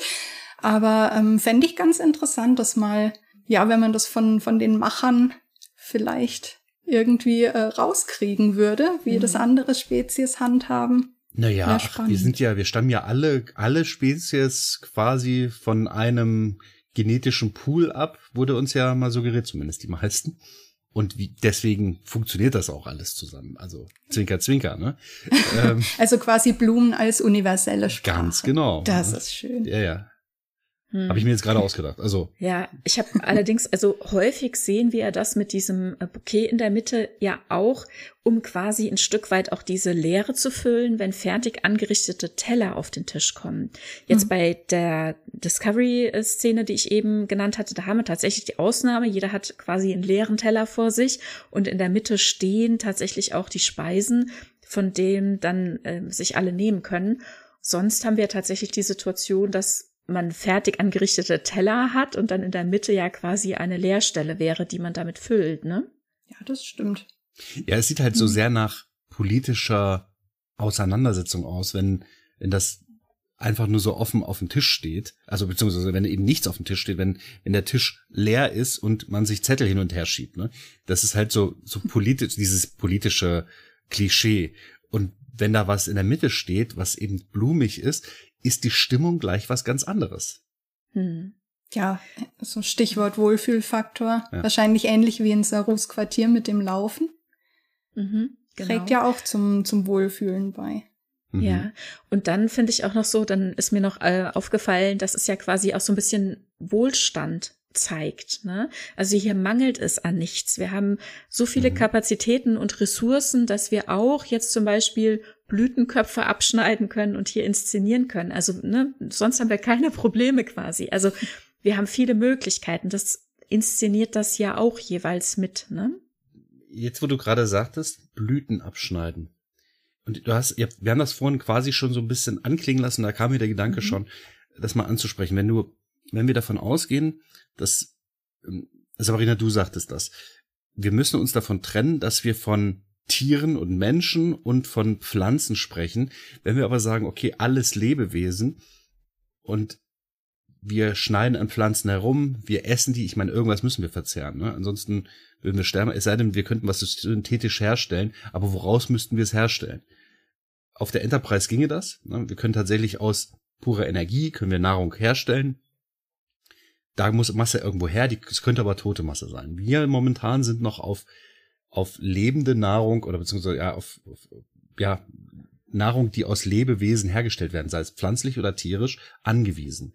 Wenn man aber diesen, ich sag jetzt mal, das ist jetzt diese Trennung, wenn man diese Trennung zwischen Tieren, also auch wir sind ja Tiere, und Pflanzen wenn man diese Trennung nicht mehr zieht, haben Vegetarier aber ein Problem. Also ich will das jetzt nicht polemisieren, sondern ich will einfach nur sagen, momentan ist es ja noch so, dass Vegetarier oder Veganer eben diesen, diesen Strich ziehen und für die ist das halt auch wichtig.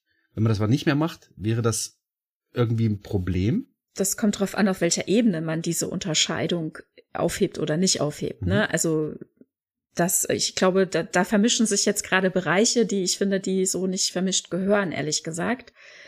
Die Frage ist, wird dann automatisch der Pflanze ein Intellekt und eine Identität zugesprochen mhm. und ist das das Argument, äh, keine Tiere zu essen? Weißt du, was ich meine? Ja, also man muss halt mhm. erstmal klar kriegen, was wie definiert wird und dann ja. können wir verschiedene Ebenen miteinander vergleichen. Aber so einfach würde ich das jetzt nicht machen. Deswegen, ich, ich will es nicht polemisieren, sondern ich wollte einfach nur dieses nochmal ansprechen, wo würden wir diesen Strich ziehen? Aber ich glaube, das ist hier die falsche Plattform dafür. Ne? Das ist, wäre jetzt hier nicht der richtige Punkt, das zu diskutieren.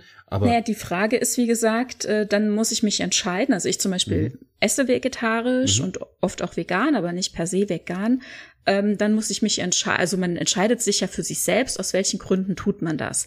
Und wenn ich jetzt zum Beispiel hier sehe, wir haben bei Laxana Treu diese ähm, Ranke gesehen, dann ist die Frage immer noch, wie lebt dieses Wesen, ja, oder in Tass, ne, diese äh, Redlob-Pflanze, die sich selber irgendwie fortbewegt, dann mhm. diese Humanoid an mutenden Pflanzenwesen, die auf die Crew zukommt, sie sogar anspricht. Also da würde ich tatsächlich eine Grenze ziehen. Ne? Da geht es nicht darum, aus was für einem Material quasi der Körper mhm. besteht mhm. und auf welche Art und Weise man blutet, wenn man mhm. jemanden sticht, ja, sondern wo ist, äh, ne, gibt es da ein Intellekt? Genau. Ja, so würde ich es halt auch ziehen, ne? Also diese Grenze. Sabrina, wie siehst du das? Ja, ja ich glaube, es geht in erster Linie darum, jedem Lebewesen oder jeder Lebensform erstmal per se Respekt entgegenzubringen. Ich glaube, das ist, das ist der Punkt. Also ich sehe das halt relativ häufig, dass, ähm, wenn wir jetzt bei dem Pflanzenthema bleiben, dass Pflanzen einfach weggeworfen werden,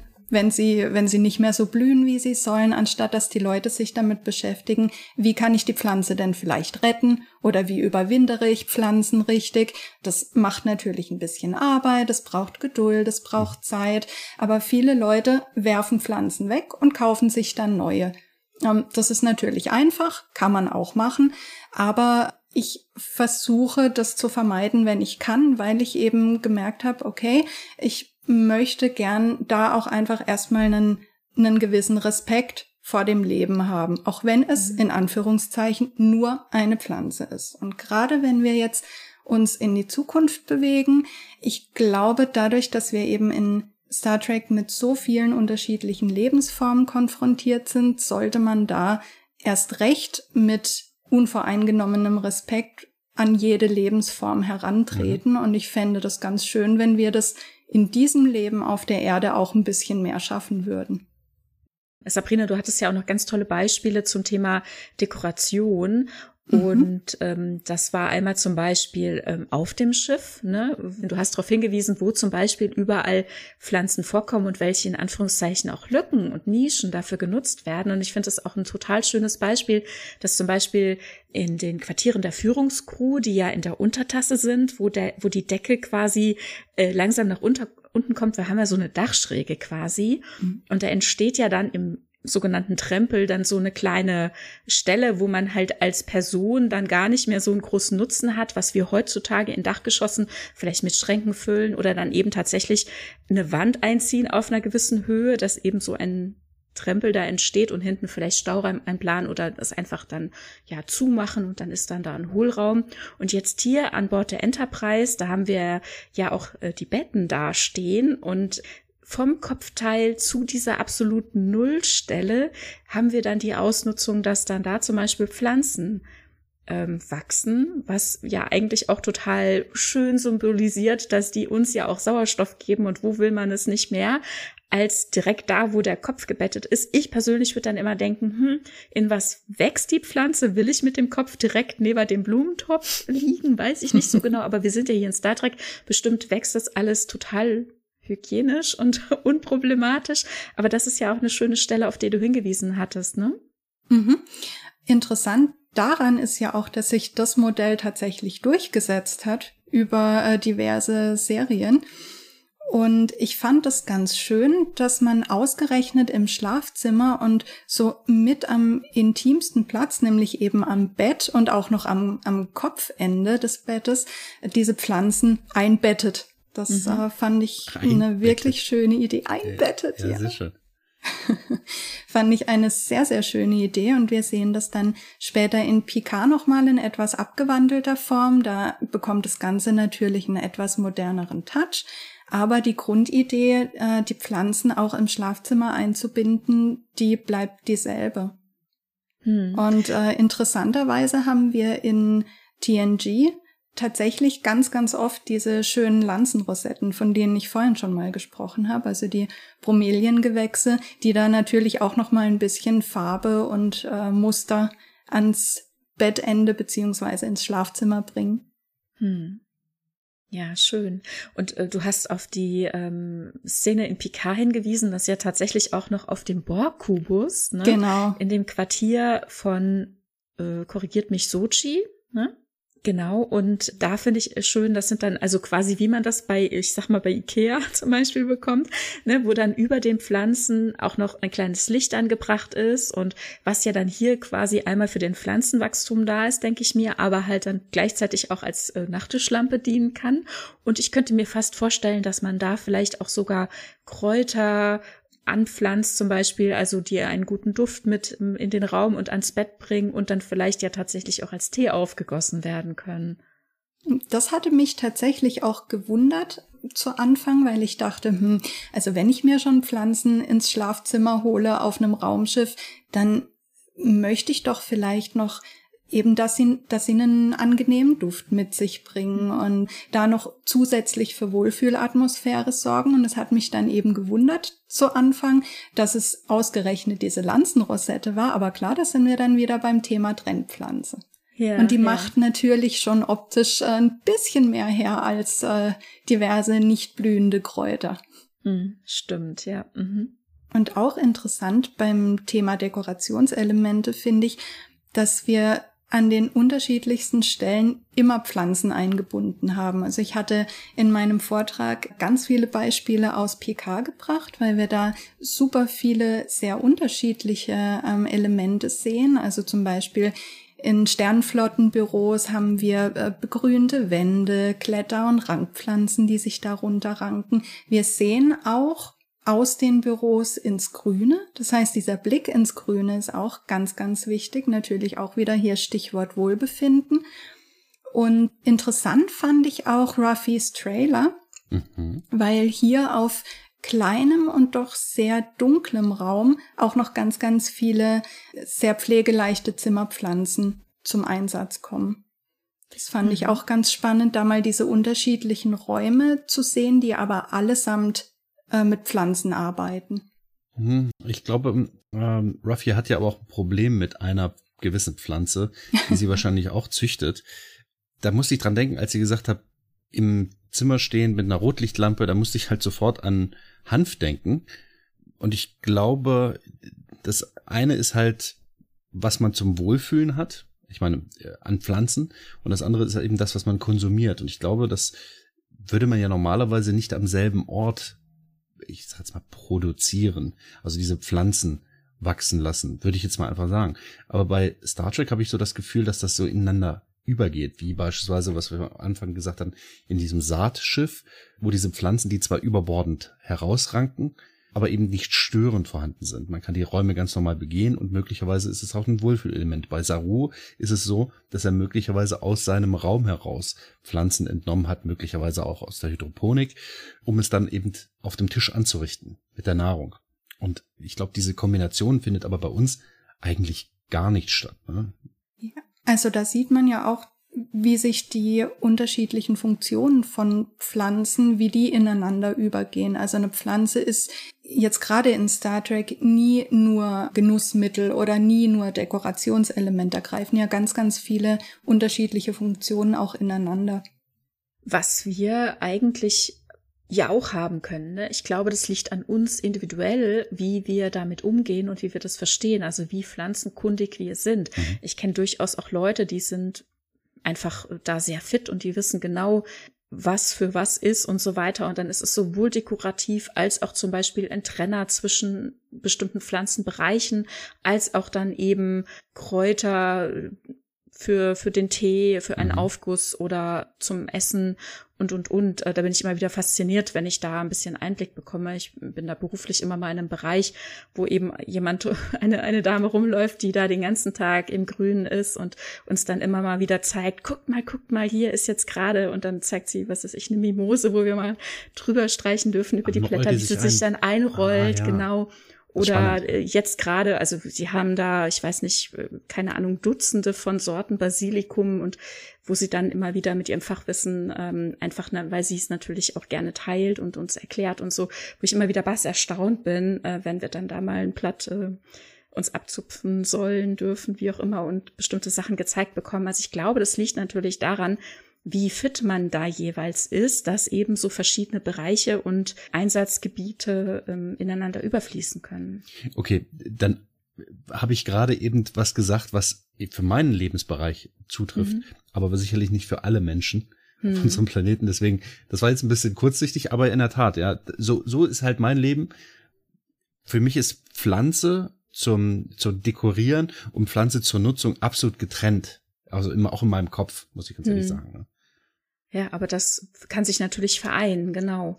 Und was du auch meintest, dem Genussmittel, was Ruffy da äh, anbaut mhm. quasi, das hat sie ja dann entsprechend, äh, zum Beispiel da eine Blüte, an die sie dann daran geht, äh, auf der Terrasse. Ne? Mhm. Ne? Also sie hat halt alles irgendwie bei sich, natürlich jeweils in den verschiedenen Bereichen. Ich fand es ganz schön, Sabrina, dass du das auch nochmal benannt hast, dass die Pflanzen, die bei ihrem Trailer wachsen, wo es ja recht düster eigentlich ist, ne? Mhm dass das eben Pflanzen sind, die damit gut umgehen können, dass du das siehst, dass das Pflanzen sind, die da eben auch hinpassen, mhm. während eben zum Beispiel die äh, anderen, die eben vielleicht mehr Licht brauchen oder die direkte Sonneneinstrahlung äh, bevorzugen, um gut wachsen zu können, die sind dann womöglich dann eben an der Terrasse, ne? Mhm.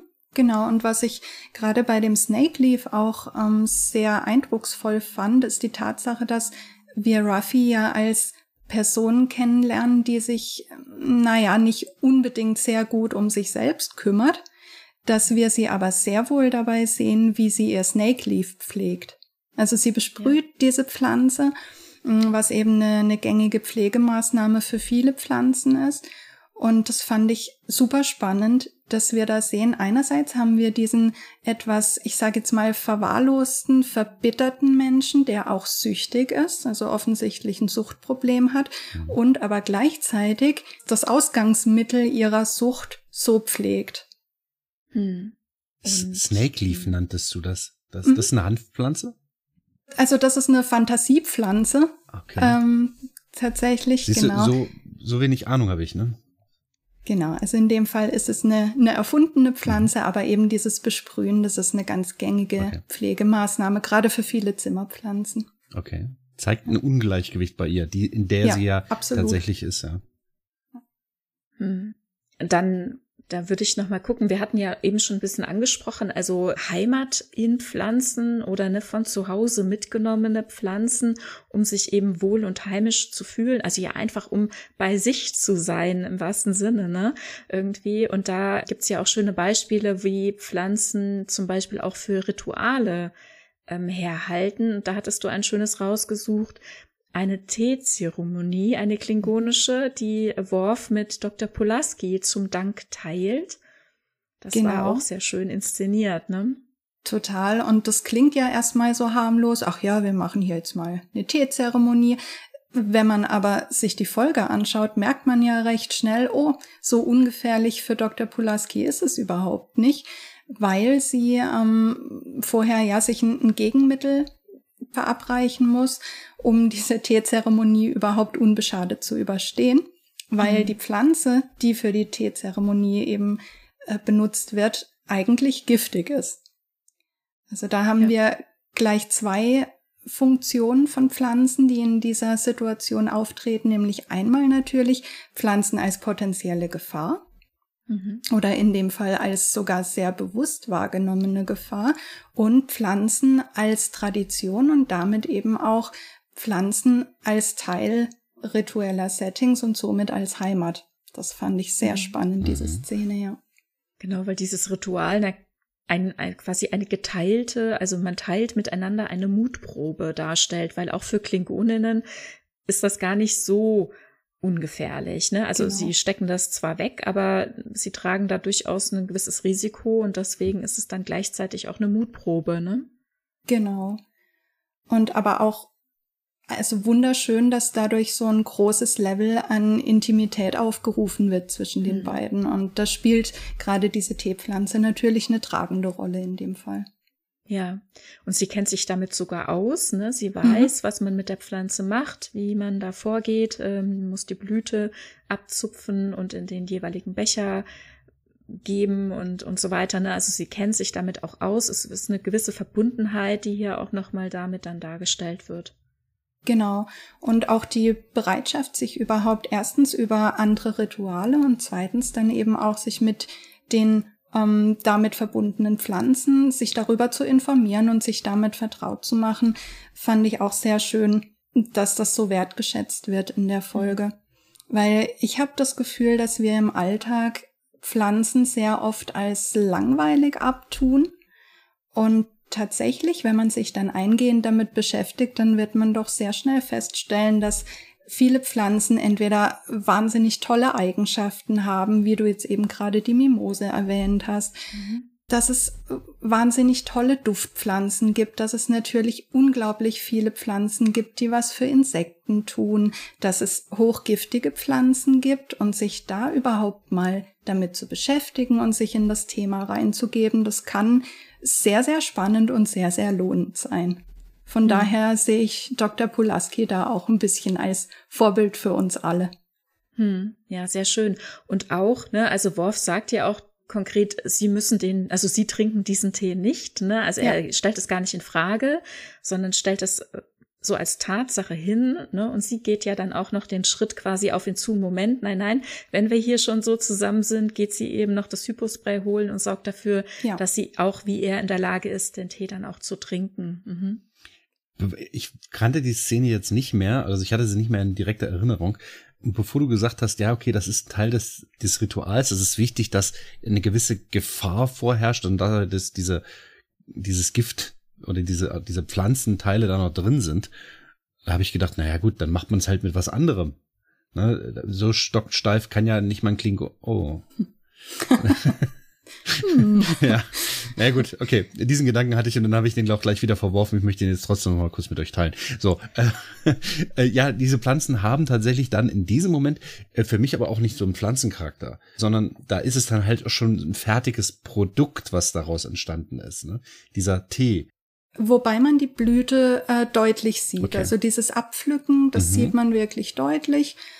Und deswegen fand ich die Szene eben auch so schön, weil nicht nur davon gesprochen wird, ach ja, da ist hochgiftiger Tee, den trinkt man jetzt oder den trinkt man halt nicht, mhm. sondern wir haben das Ursprungsprodukt wirklich nochmal in Großaufnahme und das ja, macht die Szene für mich zu was Besonderem. Genau, eine Blüte an einem Ast. Ja, ne? genau. Das hat also tatsächlich auch wie so eine fernöstliche Teezeremonie, ne, wo man gemeinsam, im, also man bringt nicht ein fertiges Produkt an den Tisch und fertig, sondern es, also es ist jetzt hier nicht viel Zeit, die investiert wird. Ne? Es ist so fast so gefühlt ein bisschen wie zwischen Tür und Angel auch, mhm. aber dennoch nimmt man sich hier die Zeit und das finde ich ganz schön. Und es ist ja auch spannend, dass wir eine Teezeremonie haben und nicht irgendeine andere Zubereitungsart, die mhm. ja vielleicht ein bisschen futuristischer angemutet hätte, sondern wir haben auch hier wieder ein ja, ne, ein Ritual, mit dem wir uns identifizieren können, weil wir eben mhm. die japanischen Teezeremonien zum Beispiel kennen mhm. aus unserem mhm. Alltag. Ja. Ja, ich glaube, die sind halt ähnlich steif, ne? wie dieses Korsett, was uns von den Klingonen gezeigt wird. Ja, dass da gewisse Bewegungen stattfinden müssen, die Tasse gedreht werden und, und, und. Aber ich finde es halt spannend zu sehen, wie das alles gemacht wird, wie das zelebriert wird. Und in diesem Zusammenhang ist es dann auch wichtig, dass es dann auch richtig gemacht wird, auch mit der richtigen Pflanze. Ne? Mhm. Und vor allem mit dem richtigen Gegengift. In der Tat. Ich dachte gerade, wenn wir schon bei Pflanzen sind, die uns potenziell umbringen können, dann bleiben wir doch einfach dabei, oder? Pflanzen mhm. als Bedrohung mhm. finde ich ein super spannendes Feld kam ja vorhin schon auf, wir sind dann immer geneigt zu sagen, ach, die Pflanze kann uns umbringen, aber de facto ist, ist ja Gift auch nur ein Verteidigungsmechanismus der jeweiligen Pflanze. Also da irgendwelche bösen Absichten zu unterstellen, das können wir zumindest in Star Trek ab und zu machen, aber in der Realität sollten wir das vielleicht nicht tun. Es, sie wehrt sich ja auch nur eben selbst genau. nicht quasi getötet zu werden. Ne? Genau. Ja. Sie will ja auch ihr genau. Fort Bestehen sichern und sich vermehren Klar. können und nicht vorher schon gegessen werden. Genau. Also ich fand es in Star Trek ganz interessant, dass wir Pflanzen einerseits als aktive Angreifer und andererseits eben Pflanzen als Verteidigungsmechanismen sehen. Also das war für mich auch einer der ersten Posts, den ich gemacht habe bei Instagram mit diesen Riesenorchideen aus äh, Star Trek PK am Ende der Serie. Da dachte ich, okay, sieht für mich jetzt nicht unbedingt wie eine Orchidee aus, aber ähm, Orchideen sind ja bekannterweise mannigfaltig, dann nehmen wir das mal so hin. Und ähm, fand ich ganz spannend, dass diese Orchideen dann wirklich aktiv zur Verteidigung eines ganzen Planeten beigetragen haben. Aktive Angreifer zum Beispiel sehen wir in The Apple in der TOS-Folge, in der Spock ja dann zu Boden geht, äh, beschossen von giftigen Dornen einer Pflanze. Oder wenn wir weitergehen in The Way to Eden, da haben wir das auch, haben wir sogar einen Todesfall ausgelöst durch eigentlich ganz lecker aussehendes Obst. Also da sind wir wieder bei, bei mhm. dem Thema. Pflanzen sehen, sehen ganz nett aus, aber ich sollte sie vielleicht nicht unbedingt gleich in den Mund stecken. Das war natürlich inszeniert, um zu zeigen, wie arglos und naiv diese in Anführungszeichen AuswandererInnen sind. Ne? Also quasi waren da so Space Hippies, die wo hin wollten und sich gar keine Gedanken drum gemacht hatten, wie sie denn da überleben können und davon ausgegangen sind, dass die Natur sie schon willkommen heißt. Und dann hier wird diese Naivität inszeniert, indem dann die erste Frucht, in die gebissen wird, halt dann direkt auch tödlich ist. Ne? Und dadurch, dass wir den Ort natürlich auch noch als Eden äh, präsentiert bekommen, äh, wird das Ganze sowieso ad absurdum geführt. Also da fand ich auch die Namensgebung super interessant. Ja. Ja, das eine ist das, was man sieht, und das andere ist das, was dann faktisch vorliegt, wenn man aus so einer fremden Welt ist. Ich finde es generell auch immer bei, insbesondere bei Star Trek, dieses allgemeine Vorgehen da sind wir da unten und sind sehr, ich meine, das, das trägt natürlich die Story, aber dieses allgemeine Vorgehen ist häufig sehr, wie soll ich sagen, naiv. Man geht da runter und es wird schon alles so gut gehen. Und ich bin noch nie auf diesem Planeten gewesen und ach, dann schnüffel ich mal an dieser Pflanze. Ist so wahnsinnig naiv, dass es quasi einem ins Gesicht springt, dass äh, dort Fremdartigkeit vorherrscht. Also man, die, man provoziert es ja. Hm. Und ich fand es so, so schön zu sehen, die erste Situation, die du angesprochen hast, Sabrina, von The Apple. Diese Pflanze, also es ist ja eine, auch wieder eine scheinbare Blüte, ne, die einfach, äh, ja, wie sagt man, äh, quasi wie Dartpfeile abschießt und äh, Mr. Spock dann wirklich auf der Brust ganz viele Einstiche hat. Und äh, diese Pflanze oder diese Blüte, habe ich zumindest so den Eindruck, sehen wir so ein bisschen wieder in äh, Star Trek Lower Decks, als sie da Gefahrengut Dekontaminierungsdienst quasi haben wir, sie müssen Gefahrengüter von den einzelnen Führungsoffizierinnen einsammeln und da sehen wir auch wieder so eine eine Blüte, die dann irgendwie schießt und äh, Mariner dann das ganze Gesicht über voll mhm. hat, aber die geht nicht direkt zu Boden. Also ist natürlich alles ein bisschen lockerer inszeniert, aber ich fand es ganz schön, dass man das dann auch wieder aufgreift. Und das sind eben diese, diese schönen kleinen Verbindungen, die dann für den Zuschauer auch diese Orientierung schaffen, von der ich vorhin gesprochen habe, dass man genau ja. weiß, ach, guck an, das habe ich doch schon mal in irgendeiner Star Trek-Folge gesehen und äh, so entstehen diese wundervollen Querverbindungen.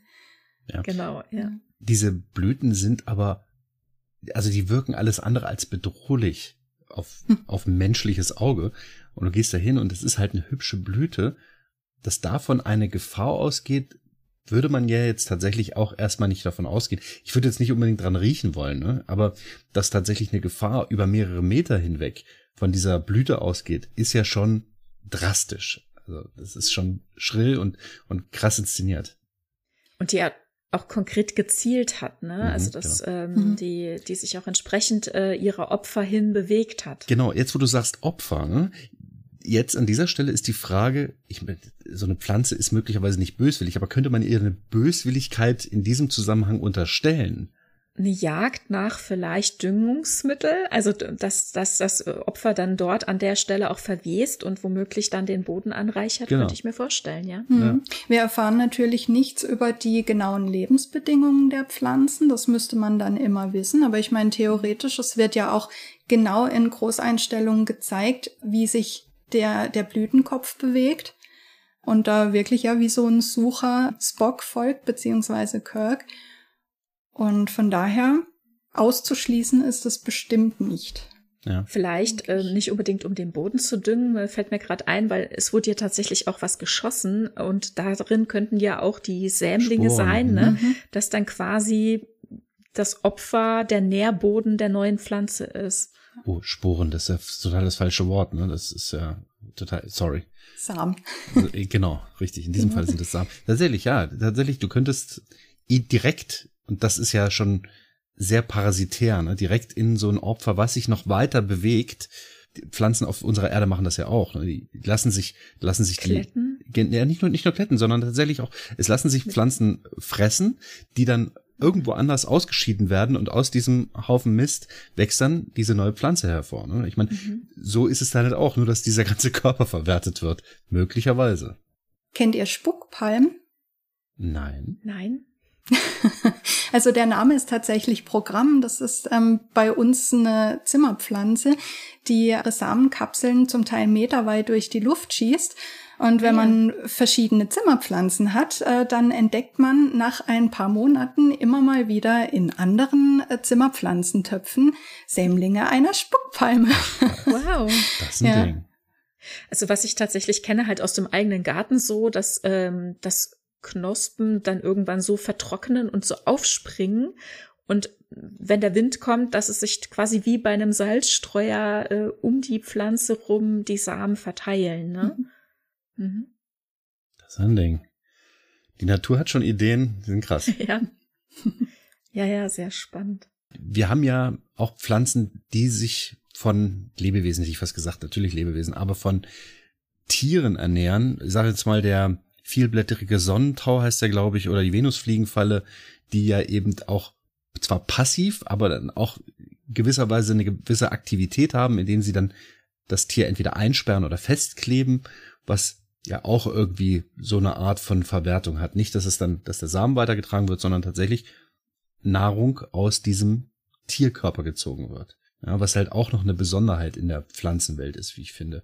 Wobei, ich meine, im Grunde ernähren sich alle Pflanzen sowohl von anderen Pflanzen als auch von äh, ehemaligen Tieren.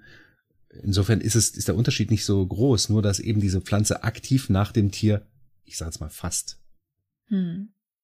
Aber spannend doch auch, dass wir ausgerechnet Karnivoren, also jetzt fleischfressende Pflanzen, kaum oder jedenfalls nicht, dass ich mich großartig dran erinnern könnte, ähm, in Star Trek zu sehen kriegen. Weil eigentlich, finde ich, sind die Pflanzen ja prädestiniert, um jetzt eine Anderswelt zum Beispiel mhm. aufzuzeigen. Ja, das also stimmt. eigentlich spannend, dass wir das eher weniger sehen. In Star Trek sind die Pflanzen recht friedlich. Genau. Fast, ja. also und wenn, dann ist es so anders, ne, dass dann irgendwie Gift äh, gesprüht, versprüht, äh, Sporen ja auch tatsächlich einmal äh, versprüht werden in ähm, ich glaube, die Folge heißt Seaside of Paradise in TOS, ne, wo, wo man dann quasi äh, nicht mehr ganz Herr seiner Sinne mhm. ist. Ne? Wir sehen ja Mr. Spock ganz außer Rand und Band und ganz befreit von allen möglichen Zwängen, die er sich sonst womöglich selbst auch auferlegt.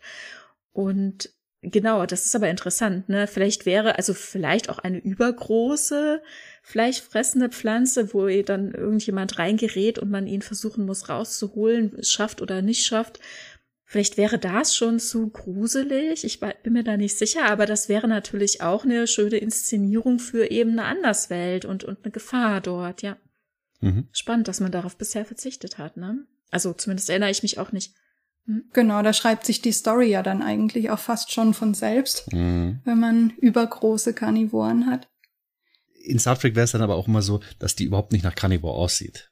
Mhm. Das sind kleine, süße, niedliche Erbsen, die dann plötzlich den Finger abbeißen. Das ist auch eine schöne Idee. Naja, schön. Das ist eine Idee.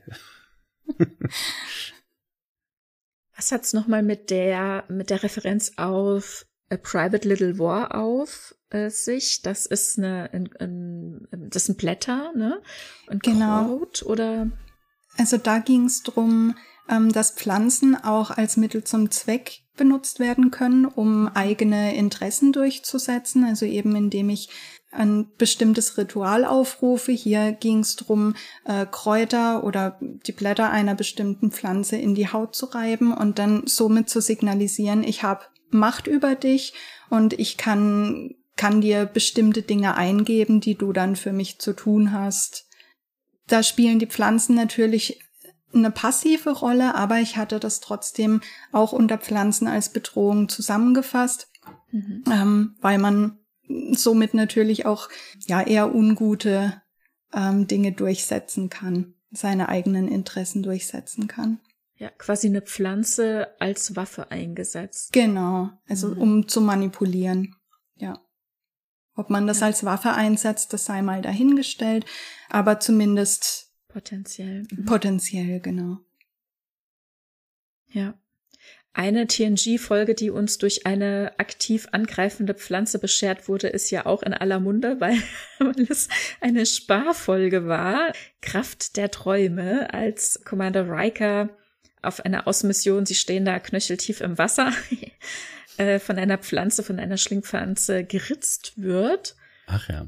Und sich da quasi wie ein Parasit in ihm dann fortbewegt und also ja quasi willenlos oder bewegungsunfähig zurücklässt und wir dann durch ein Sammelsurium an Szenen aus der Vergangenheit von TNG durch müssen, weil man so natürlich sehr viel Dreharbeitszeit und Geld gespart hat. Also eine Sparfolge, wie sie im Buche steht, uns präsentieren konnte. An mhm. dem Punkt fand ich interessant, wie unterschiedlich Wälder zum Beispiel mhm. ähm, vorkommen in Filmen und Serien. In dem Fall war es ja jetzt ein, ich sag mal, eher tropisch, exotisch anmutender Urwald. Mhm. Und damit wird im Film doch eher mh, mm, eine, eine unterschwellige Bedrohung oder eben ja, ähm, eine Andersartigkeit, die auf einen wartet, ausgedrückt, während wir Wälder, wie wir sie jetzt kennen in Europa, kennen wir ja auch aus dem Märchen. Da haben wir zwar auch bestimmte Bedrohungssituationen, aber die Wälder, wie wir sie kennen, die sind, finde ich, doch eher positiv konnotiert. Also mhm, jetzt gerade auch wenn wir diesen Begriff Waldbaden äh, ins Spiel bringen hm, oder was wir in Strange New World sehen, diese äh, wunderbare Folge, wo äh, das ganze Schiff auch zugewuchert ist mit, ähm, ja, also wo es auch aussieht wie im Wald. Und das finde ich ganz interessant, dass wir diese unterschiedlichen Anmutungen da auch ganz gut sehen können. Ja, auch wahrscheinlich so ein bisschen dann der Rückgriff auf den Wald, den der Produktions, die Produktionskultur kennt, mhm. sich auskennt, die Gefahren besser einschätzen weiß und in dem Moment, wo man dann eine andere also den Wald oder jetzt hier so ja, tropische Situation inszeniert, also von einer Erdregion, wo man sich selbst nicht gut auskennt, dann ist es gleich bedrohlicher, ne? Genau. Und mit dieser Bedrohungssituation wird in Picard, finde ich, ganz schön gespielt, als ähm, Picard und Soji auf Nepente landen. Dort äh, denkt man ja als Zuschauer auch erst, oh Gott, wer kommt denn da aus dem Wald? Und das ist dann mhm. die Tochter von äh, Will und Diana.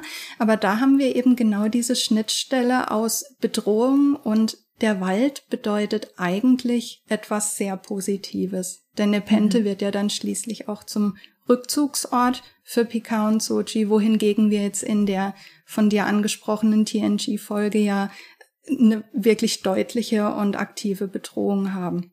Mhm. Ja, stimmt. Nepente ist schon so ein, ja, entspannter Rückzugsort. Hier ist nichts zu befürchten. Ich lege mich auf den, auf die Wiese und schaue in den Himmel und alles ist wunderbar. So wirkt halt diese Welt. Die wirkt halt sehr, ich hätte jetzt gesagt, erdenähnlich. Dort kann man sich wohlfühlen und dort hopst so ein Hornhase herum und äh, keine Gefahr. Also da sind keine Raubtiere. So wird es mir suggeriert. Also das habe ich so rezipiert. Also in dem Moment, wo wir am Haus sind, vor allem, ne? Aber erstmal, als sie ankommen, ist es noch nicht so klar, ne? Da ist tatsächlich so eine gewisse Spannung, wo wir noch nicht wissen, wie wir uns hier positionieren müssen. Aber es löst sich immer weiter auf. Also diese Angespanntheit und diese potenzielle Bedrohung vom Anfang löst sich ja auch mit der Lichtstimmung, finde ich übrigens ganz schön geregelt, wie es immer mhm. heller wird und die Sonne auch durchscheint. Das löst sich immer weiter auf. Und was wir dann ja am Haus auch sehen, ist dieser Selbstversorger-Aspekt. Mhm. Also Sochi wird in, in diesem Rahmen zum ersten Mal mit echten Tomaten konfrontiert, mhm. Beißt da dann auch ganz genüsslich rein und das finde ich auch eine wunderschöne Szene, weil man das Gefühl hat, nach all den Strapazen ist da jetzt tatsächlich endlich mal Frieden. Und es mhm. ist wirklich wie so ein kleines, in sich geschlossenes Paradies. Ja, das stimmt, ja. genau. Ja, schön. Und beim Thema Nahrung tut sich in Star Trek ja auch immer wieder die Unterschiedlichkeit auf, dass es scheinbar sehr, ganz selbstverständlich ist, dass Essen synthetisiert oder später repliziert wird, aber dann immer wieder Personen auftreten, die dem nicht diesen gleichen Wert zumessen, die sagen, alleine ernährt zu sein reicht nicht, ne, die eben das Erlebnis des Selbstanbaus und Erntens und Kochens und zu, also Essen zubereitens irgendwie erleben wollen und wo dann immer wieder so mitschwingt, als ob das mehr Wert habe oder besser sei. Ich fand jetzt auch interessant, bei Strange Worlds hatten wir jetzt jüngst auch wieder die Situation, äh, Captain Pike kocht ja sehr, sehr gerne und scheinbar irgendwie täglich auch für sich alleine selbst, um dadurch eine gewisse Ruhe zu haben. Er entspannt offenbar dabei und ist dann im Dialog mit Mr. Spock. Ich meine, es ist Folge 4 Charaden, also der zweiten Staffel, die jetzt gerade läuft, wo er sagt, unbedingt frische Kräuter benutzen. Und er hat ja tatsächlich eben auch ähm, so ein mehrstöckiges Element bei sich in der Küche, wo er verschiedenste Sachen eben auch wachsen lässt, also anbaut und ähm, nimmt da eben Kräuter, zerreibt sie auch, lässt dran riechen. Genau so eine Situation, wie ich sie auch immer wieder erlebe, wenn ich da in diesen Garten komme und äh, die Dame da ist, die uns da eben immer mal wieder was zeigt und ganz begeistert, hier guckt mal da, riecht mal da und hier müsst ihr unbedingt mal reiben und mal riechen und und und, und, esst das mal, das hast du so noch nicht gehabt und so. Und äh, so ähnlich hier bei ihm eben auch, ne, der dann Mr. Spock äh, sagt, hier unbedingt, also nicht die synthetisierten Kräuter, das ist ein ganz anderes Erlebnis, ist ein ganz anderer Wert quasi, ja, irgendwie, wenn du hier die frischen benutzt. Und dann frage ich mich immer, ob das wirklich so ist und was da so mitschwingt. Gut, vielleicht so ein bisschen Vergleich zwischen getrockneten Kräutern, die man ans Essen gibt und mitkochen lässt oder frischen, die man dann eben später noch raufgibt. Also man hat irgendwie von beidem was, aber es ist eben unterschiedlich und vielleicht nicht unbedingt immer so vergleichbar. Manchmal denke ich mir es in die Richtung so, ne? Also der Wert, der dem frischen und dem selbst angebauten oder selbst geernteten zugemessen wird, ist hier immer sehr, sehr unterschiedlich inszeniert, je nachdem, wen wir da erleben. Ne? Mhm. Ja, gerade bei Picard und seinen Weinreben finde ich das auch noch sehr eindrücklich. Mhm. Da haben wir ja auch wirklich wahnsinnig viele Einstellungen ähm, über die Serie verteilt, wo wir Chateau Picard sehen ähm, mit den Weinreben am Fuß. Wir sehen dann natürlich auch Data in den Weinreben. Da kommt dieser ganz, ganz emotionale Aspekt nochmal rein. Und wir sehen Picard auch immer wieder äh, eigenen Wein genießen. Also da haben wir nicht nur die Pflanzen, sondern auch das Produkt davon. Und äh, auch spannend fand ich in dem Zusammenhang die Erntemaschinen, die man mhm. immer mal wieder sieht, beziehungsweise diese, äh, diese Sprüh- und Düngemaschinen, die da durchgehen. Ganz interessant, ja. Du meinst diese diese Drohnen, die da so rüberfliegen, genau. ja? Okay, ja, ja. Das haben wir nämlich auch schon mal gefragt was ist das? Ist, ist das eine, eine Dünge, Bewässerungs-, Pflege-, Erntemaschine? Ja? Vielleicht alles in einem, mhm. ja. Also okay. vielleicht um Schädlinge abzuwehren. Das weiß man natürlich nicht, wie es mit der Schädlingssituation dann in ein paar hundert Jahren aussieht. Ja, aber der ne? Mensch ist doch der größte Schädling. Ne? Der, natürlich. das, ja. Aber tatsächlich werden doch einmal Schädlinge erwähnt meine ich zumindest. Oder ist das im Comic? Ich bin mir nicht sicher. Es gibt ja auch einen vorbereiteten Comic auf Staffel 1, aber ich meine, es wäre in der Serie, wo Schädlinge einmal im Nebensatz erwähnt werden und wo ich dann durchaus dachte, vielleicht wird tatsächlich was gesprüht. Es muss ja kein Gift mhm. sein, weil dann viele Alarmglocken bei Leuten dann direkt angegangen sind. Es könnte ja auch wie wie ein Aufguss sein. Ne? Also es könnte ja tatsächlich so eine Art äh, Aufguss versprüht werden, irgendwas Pflanz Pflanzliches womöglich, weil auch was das Bewässern betrifft, da gab es dann eben auch kritische Stimmen, weil heutzutage würde man in Frankreich halt niemals Wein wässern. Ne? Hm. Also das ist womöglich in Amerika so. Hier haben wir natürlich eine Situation, die in Amerika gedreht wurde, die hier inszeniert wird in, in einem anderen Kulturkreis. Ich weiß nicht, wie die damit umgehen, aber in Frankreich würde man das eben nicht tun. Und es soll ja Frankreich darstellen. Und dann auch noch in der Zukunft, wo wir ein Wetterkontrollsystem haben mhm. und davon ausgehen können, dass wir nicht unbedingt solche Trockenperioden haben, wo man da davon ausgehen, dass man zusätzlich wässern müsste, ne? Wenn man das ja heutzutage auch nicht tut. Also hoffe ich ehrlich gesagt für mich eher, dass dann da womöglich irgend so ein Sud ähm, versprüht wird, der gegen diese Schädlinge ähm, gedacht ist. Also ich würde jetzt auch eher mal auf Pflanzenstärkungsmittel oder eben mhm. ja irgendwas zum Schädlingsvertreiben äh, setzen, ja. Mhm. Und die Ernte wird tatsächlich auch mit diesen Drohnen vorgenommen. Das sehen wir konkret eben auch, wie dann die die Reben hochgebeamt werden, wo es ja dann teilweise auch Diskussionen gab, sind es denn dann auch tatsächlich äh, ist das noch gut? Ist das dann verändert? Also ich denke nicht, dass es verändert ist. Da müsste sich ja dann jeder sehr hinterfragen, der selbst auch schon gebeamt mhm. wurde. Wenn man das, was man selber täglich tut, seinen, seinem äh, Weinreben nicht antun möchte, dann weiß ich auch nicht. Ne? Aber es ist eine interessante Art äh, da der Ernte gezeigt. Mhm. Aber doch auch interessant, dass sich immer mal wieder so, so kleine Fehler einschleichen. Also wie du jetzt gerade gesagt hast, Tanja, dass man Wein nicht wässern würde. Mir ist eben auch aufgefallen, dass die Orchideennamensgebung zum Beispiel fehlerhaft ist mhm. in Star Trek Picard. Das fand ich, fand ich auch spannend dahingehend, als ähm, botanische Namensgebung so schwer de facto nicht ist. Mhm. Und ähm, fand ich ja einfach kurios, dass man sich da nicht rückversichert hat. Ja, auf der anderen Seite es hat dich jetzt getriggert, also beziehungsweise mhm. dir jetzt irgendwas gegeben, wo du gesagt hast, haha, hab da nicht gut aufgepasst. Das sehen wir ja halt doch gelegentlich, ne, dass man sagt, ja. haha, das, das hier, da. Nur muss man sich in diesem Bereich auskennen. Und in diesem Fall ist vielleicht, ich meine, das ist jetzt eine Unterstellung, vielleicht ist es ja auch ganz absichtlich, um genau solche Leute zu triggern. Ich glaube eigentlich nicht. Ich denke eher, dass die einfach nicht wussten, wie das funktioniert, wie, die, wie diese das Nomenklatur funktioniert. Ne? Aber ähm, ja. ich könnte mir auch vorstellen, dass die vielleicht provozieren wollten. Jetzt wäre natürlich auch die Frage, wenn wir ja selbst auch zurückgucken. Gut, wir haben natürlich ähm, Aufzeichnungen ähm, über Jahrhunderte und wissen, wie Pflanzennamen sich entwickelt haben. Die Frage wäre, wie wäre das in Zukunft? Ich kann mir jetzt nicht wirklich vorstellen, dass man das gar nicht weiß und dann komplette Umbenennungen stattfinden mhm. würden über die Jahrhunderte. Aber also eine gewisse Entwicklung ist natürlich auch da. Da finde ich auch einen schönen Aspekt. Da gab es ja auch mit dem äh, Publikum äh, bei dem FedCon-Vortrag auch einen äh, kleinen Austausch, weil du ja konkret auch darauf hingewiesen hast, dass ähm, an Bord ähm, der Enterprise unter Captain Kirk, der ja dann zum Beispiel einmal auch ganz bewusst durch äh, die Enterprise führt und dann eben auch die Schönheit der Pflanzen an Bord zeigen will, dass dir aufgefallen ist, dass da Pflanzen nebeneinander sitzen, die ganz unterschiedliche Bedürfnisse haben, was mhm. Licht und Wasser betrifft. Gut, Wasser kann man sagen, vielleicht ist da jemand sehr akribisch und gießt wirklich von Hand alles einzeln.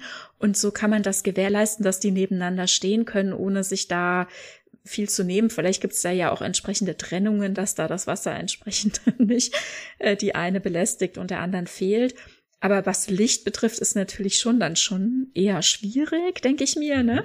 Und äh, mhm. dann kam der Einwurf aus dem Publikum, dass es ja auch vielleicht eine bewusste Entscheidung sein kann, um zu zeigen, eben dem Pflanzenkenner, der Pflanzenkennerin zu zeigen, wie fortschrittlich das Ganze ist. Also die Pflanzen wurden entweder so verändert, womöglich, äh, dass diese Anforderungen jetzt ähnlich sind, dass die nebeneinander existieren können, oder es gab eben eine natürliche Entwicklung oder Veränderung oder wir sind in der Lage, individuell, punktuell das Licht so unterschiedlich einzugeben, dass, äh, dass das jetzt so machbar ist und das könnte dann quasi ähm, die Fortschrittlichkeit, die Zukunft inszenieren, was ich auch persönlich jetzt gar nicht glaube, aber es ist ein interessanter Gedanke, ne?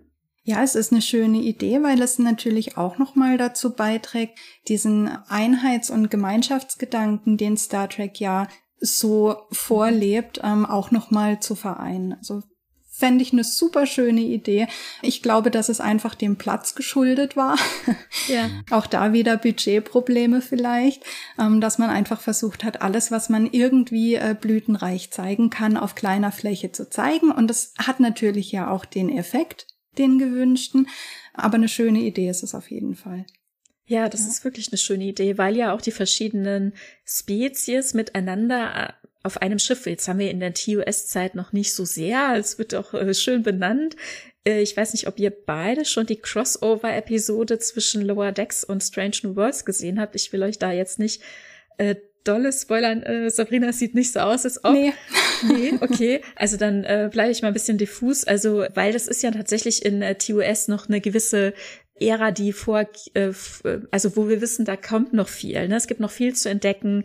Die Mannschaft auf der Enterprise unter Captain Kirk äh, ist noch nicht sehr in Anführungszeichen divers. Ne?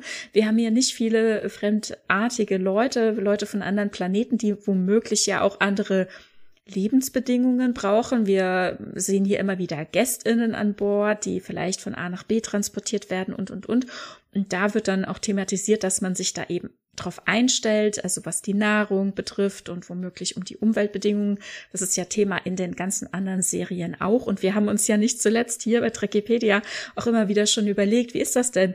mit Spezies, die ganz unterschiedliche Bedingungen eigentlich mit sich bringen. Wie findet man dann da auf einem Schiff zusammen? Ne, also äh, schön zu sehen, dass zum Beispiel ein Saru sich sein Quartier so gestaltet, dass sogar der Boden ganz anders ist, wo ich ja gut glauben kann, dass es für ihn auch einfach sehr wohltuend ist, auf einem anderen Boden zu stehen, nicht nur in Anführungszeichen für ein Heimatgefühl, sondern womöglich auch, weil es ihm körperlich gut tut, also ne, von den Gelenken her und so weiter. Und so gilt es sich ja auf ganz viele unterschiedliche Bedürfnisse einzustellen. Temperatur, Luftzusammensetzung, Licht, Schwerkraft. Ne? Und das jetzt hier dann zum Beispiel vereint, auch in so einer bunten Mischung von Pflanzen zu sehen, ist, ist eine schöne Übertragung einfach auch mhm. in andere Bereiche. Ne? Mhm.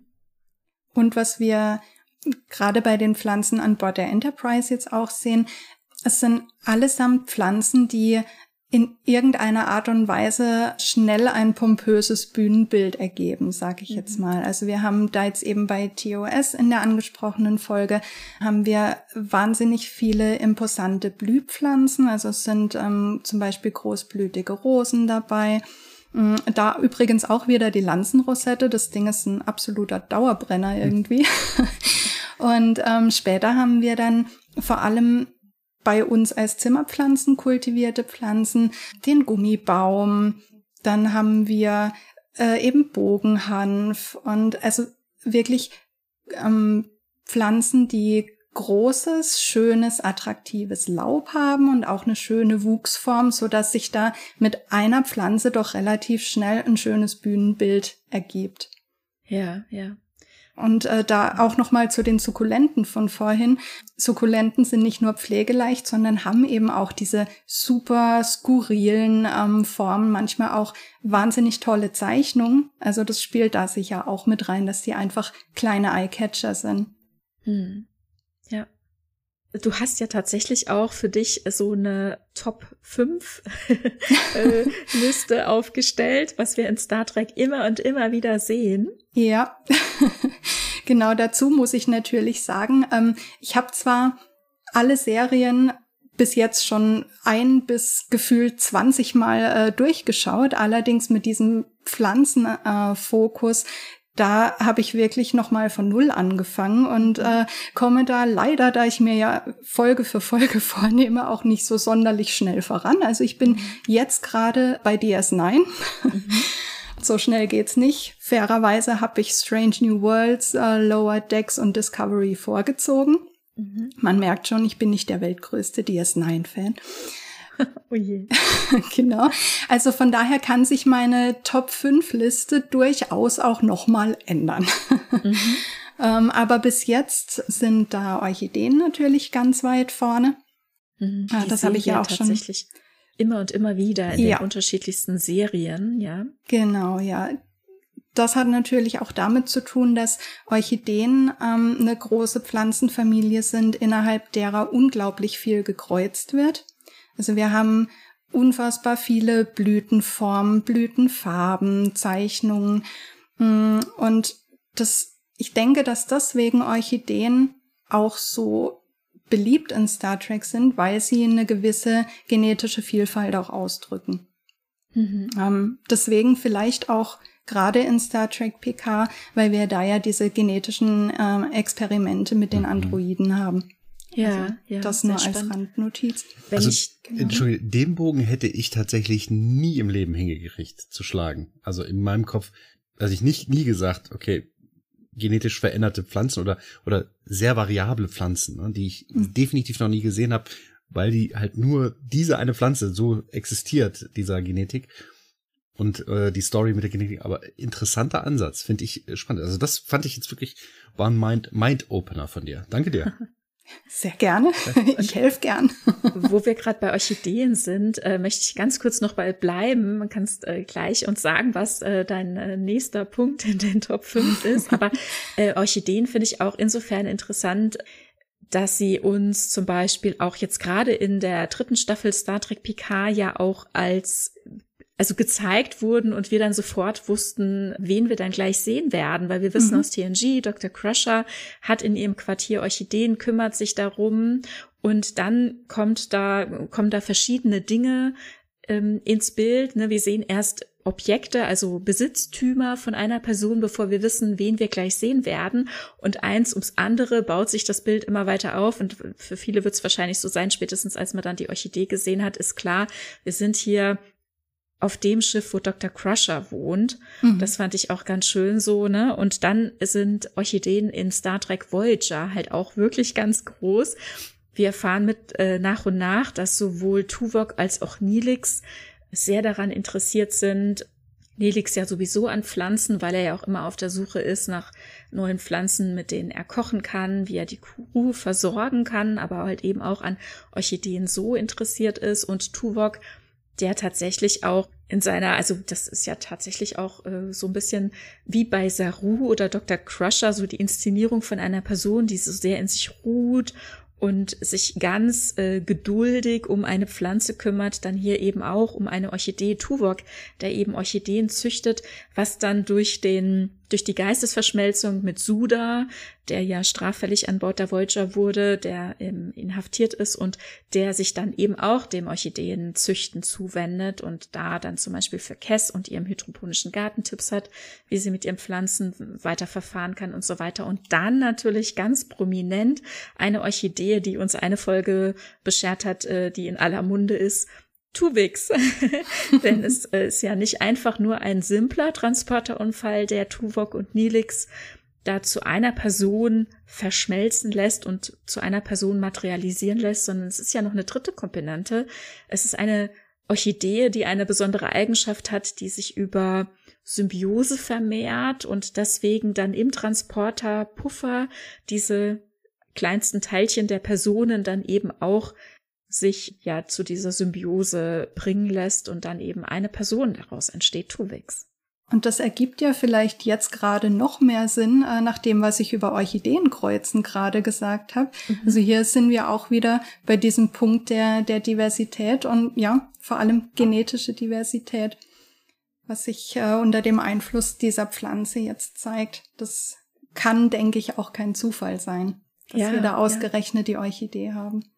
Und ich fände es so schön, wenn wir noch mal so ein bisschen uns vor Augen rufen, wie äh, Tuvix aussah, wie er materialisierte. Ne? Also einmal natürlich die Maske ist ein tolles Ergebnis dieser beiden Personen, also ne, wo man merkt, die sind miteinander irgendwie vermischt.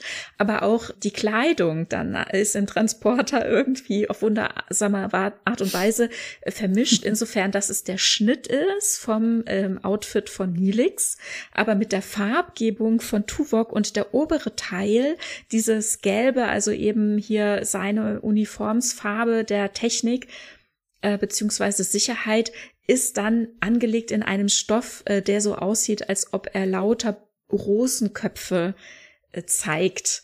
Ne? Also wo dann also hier auch noch mal aufgegriffen wird, dass da ein drittes Glied quasi mit drin ist, eben eine Blume.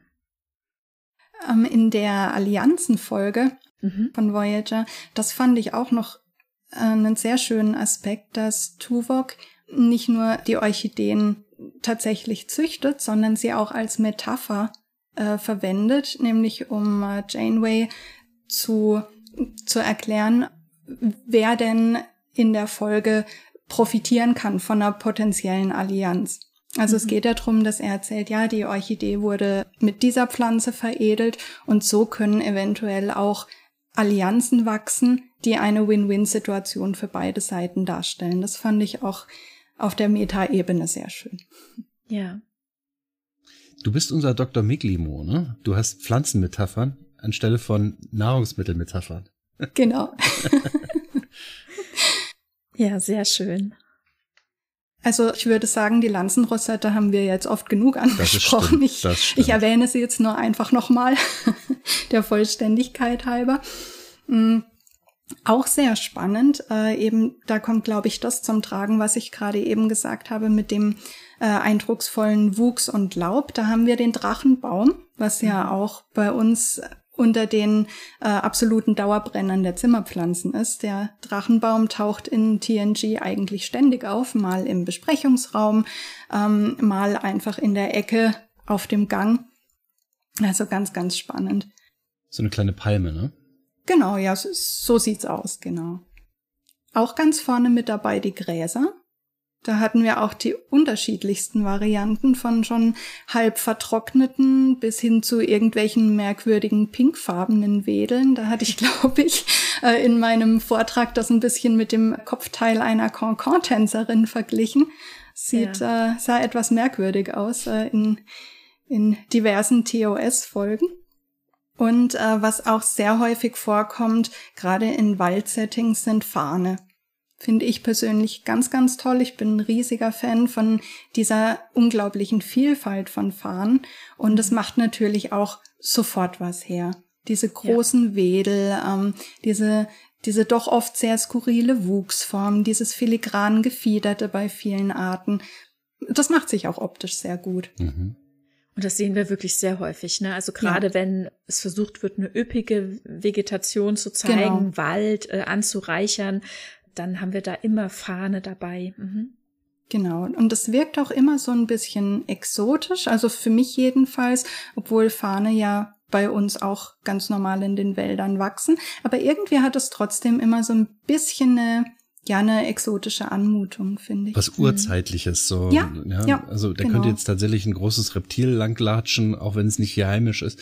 Ähm, genau das ja. erwartet man dann fast schon, ja. Mhm. Ja, und ich äh, empfinde es dann halt auch wirklich, ähm, das macht das Ganze sehr dicht, ne? Also man kann nicht gut äh, gucken, man weiß mhm. nicht, wer mhm. versteckt sich womöglich da unter den Blättern, hinter den ganzen Pflanzen, ne? Also es sind ja die verschiedenen Ebenen, die dann da bewachsen sind und man weiß nicht, wo lauert womöglich auch die nächste Gefahr. Ne? Da, mhm. Also an so einem Fahren vorbeizugehen, ne, da muss man manchmal vielleicht auch einfach mal die Augen zumachen oder vielleicht einen größeren Bogen.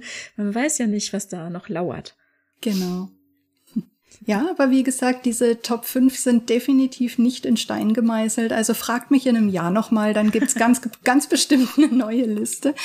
Ich bin auch sehr gespannt, was sich da die ähm, Serienmacher in Zukunft noch einfallen lassen.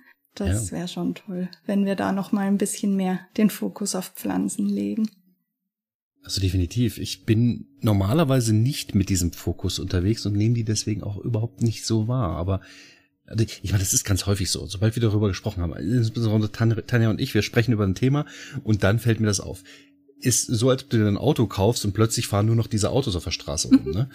und ich glaube, das ist gar nicht so, dass man darauf geprimed ist, das zu sehen, sondern es ist einfach nur, dass man vorher, unser Gehirn ist ja darauf ausgelegt, unwichtige Informationen, die für uns unwichtig erscheinen, rauszufiltern. Und wenn wir eben einfach nur diese Kenntnis haben, dass es dort Sachen gibt, die können für uns relevant sein oder die sind, können wichtig sein oder ich habe überhaupt irgendeine Information dazu, dann nimmt man sie überhaupt erstmal wahr. Und das ist mit Pflanzen, die im Hintergrund in der Regel stehen oder einfach nur zum zum Transportieren einer Stimmung in einem Film, einer Serie da sind, wenn man erstmal dieses Wissen dazu hat, dann nimmt man die auch, glaube ich, erstmal wahr und hat dann vielleicht auch das Gefühl, okay, ich weiß jetzt, warum ich so empfinde, wenn ich diese Szene so sehe, dass das eben einem in die vordergründige Wahrnehmung rückt. Absolut, ja. Also ich würde wirklich mal empfehlen, macht mal dieses Experiment, nehmt euch zum Beispiel jetzt diese Szene mit Saru einfach mal vor und stellt euch vor, wie würde der Raum ohne Pflanzen aussehen, weil da mhm. wird einem erstmal bewusst, wie wichtig Pflanzen natürlich in erster Linie für das Bühnenbild, dann aber eben auch für die, wie du gerade ja auch gesagt hast, für die entsprechende Stimmung, die erzeugt wird, sind. Und ehrlich gesagt, als ich angefangen habe, mich mit dem Thema zu beschäftigen, ich hätte nie, nie, nie gedacht, dass ich in so ziemlich jeder Folge fündig werde. Hm. Sie sind wirklich allgegenwärtig, ne? Ja. Und das zeigt uns ja tatsächlich auch, also währenddem jetzt zum Beispiel, also das ist jetzt nicht, was man so selbstverständlich in Science Fiction erwartet, wenn wir durch den Weltraum fliegen, ne? Und hier zeigen uns die Pflanzen, in welchem Wohlstand wir hier unterwegs sind, mit welchen mhm. Möglichkeiten, ne, dass das so möglich ist. Du hast vorhin gesagt, das wird bestimmt in der Zukunft interessant werden, wenn es mit der Raumfahrt immer und immer weitergeht, wie geht man mit dem Thema um? Wir haben auf der ISS, ich äh, denke immer an dieses Bild, wo man eben diese eine Blüte da, diese eine Pflanze in der Schwerelosigkeit wachsen sieht. Das ist ja, glaube ich, um die Welt gegangen, ne? Mhm. Und da wird ja durchaus experimentiert, was geht und wie geht es und wie ist es für die Pflanzen im, in der Schwerelosigkeit oder jetzt hier in der relativen Schwerelosigkeit im freien Fall äh, zu äh, wachsen. Und hier in Star Trek zeigt es uns einfach, wir sind über all diese Fragen schon lange hinweg, wir sind in einer wirklich fernen Zukunft, wir haben alle Möglichkeiten und auch, ne, wie ich vorhin schon gesagt habe, eben dann, wenn zum Beispiel Gäste da sind, äh, es fehlt uns an nichts. Ne? Wir sind sogar in der Lage, hier alle möglichen Blüten und Gestecke zu präsentieren. Und da würde ich sagen, begleitet Star Trek in gewisser Weise eine Ausnahmeposition, mhm. weil ich das aus anderen Science-Fiction-Serien, also da nehme ich das ganz anders wahr. Ja. Ähm, also mit deutlich weniger Wohlstand, mit deutlich weniger Vielfalt, deutlich weniger Reichtum. Das ist jetzt natürlich sehr pauschal gesprochen, da gibt's mhm. bestimmt auch ganz, ganz andere Beispiele.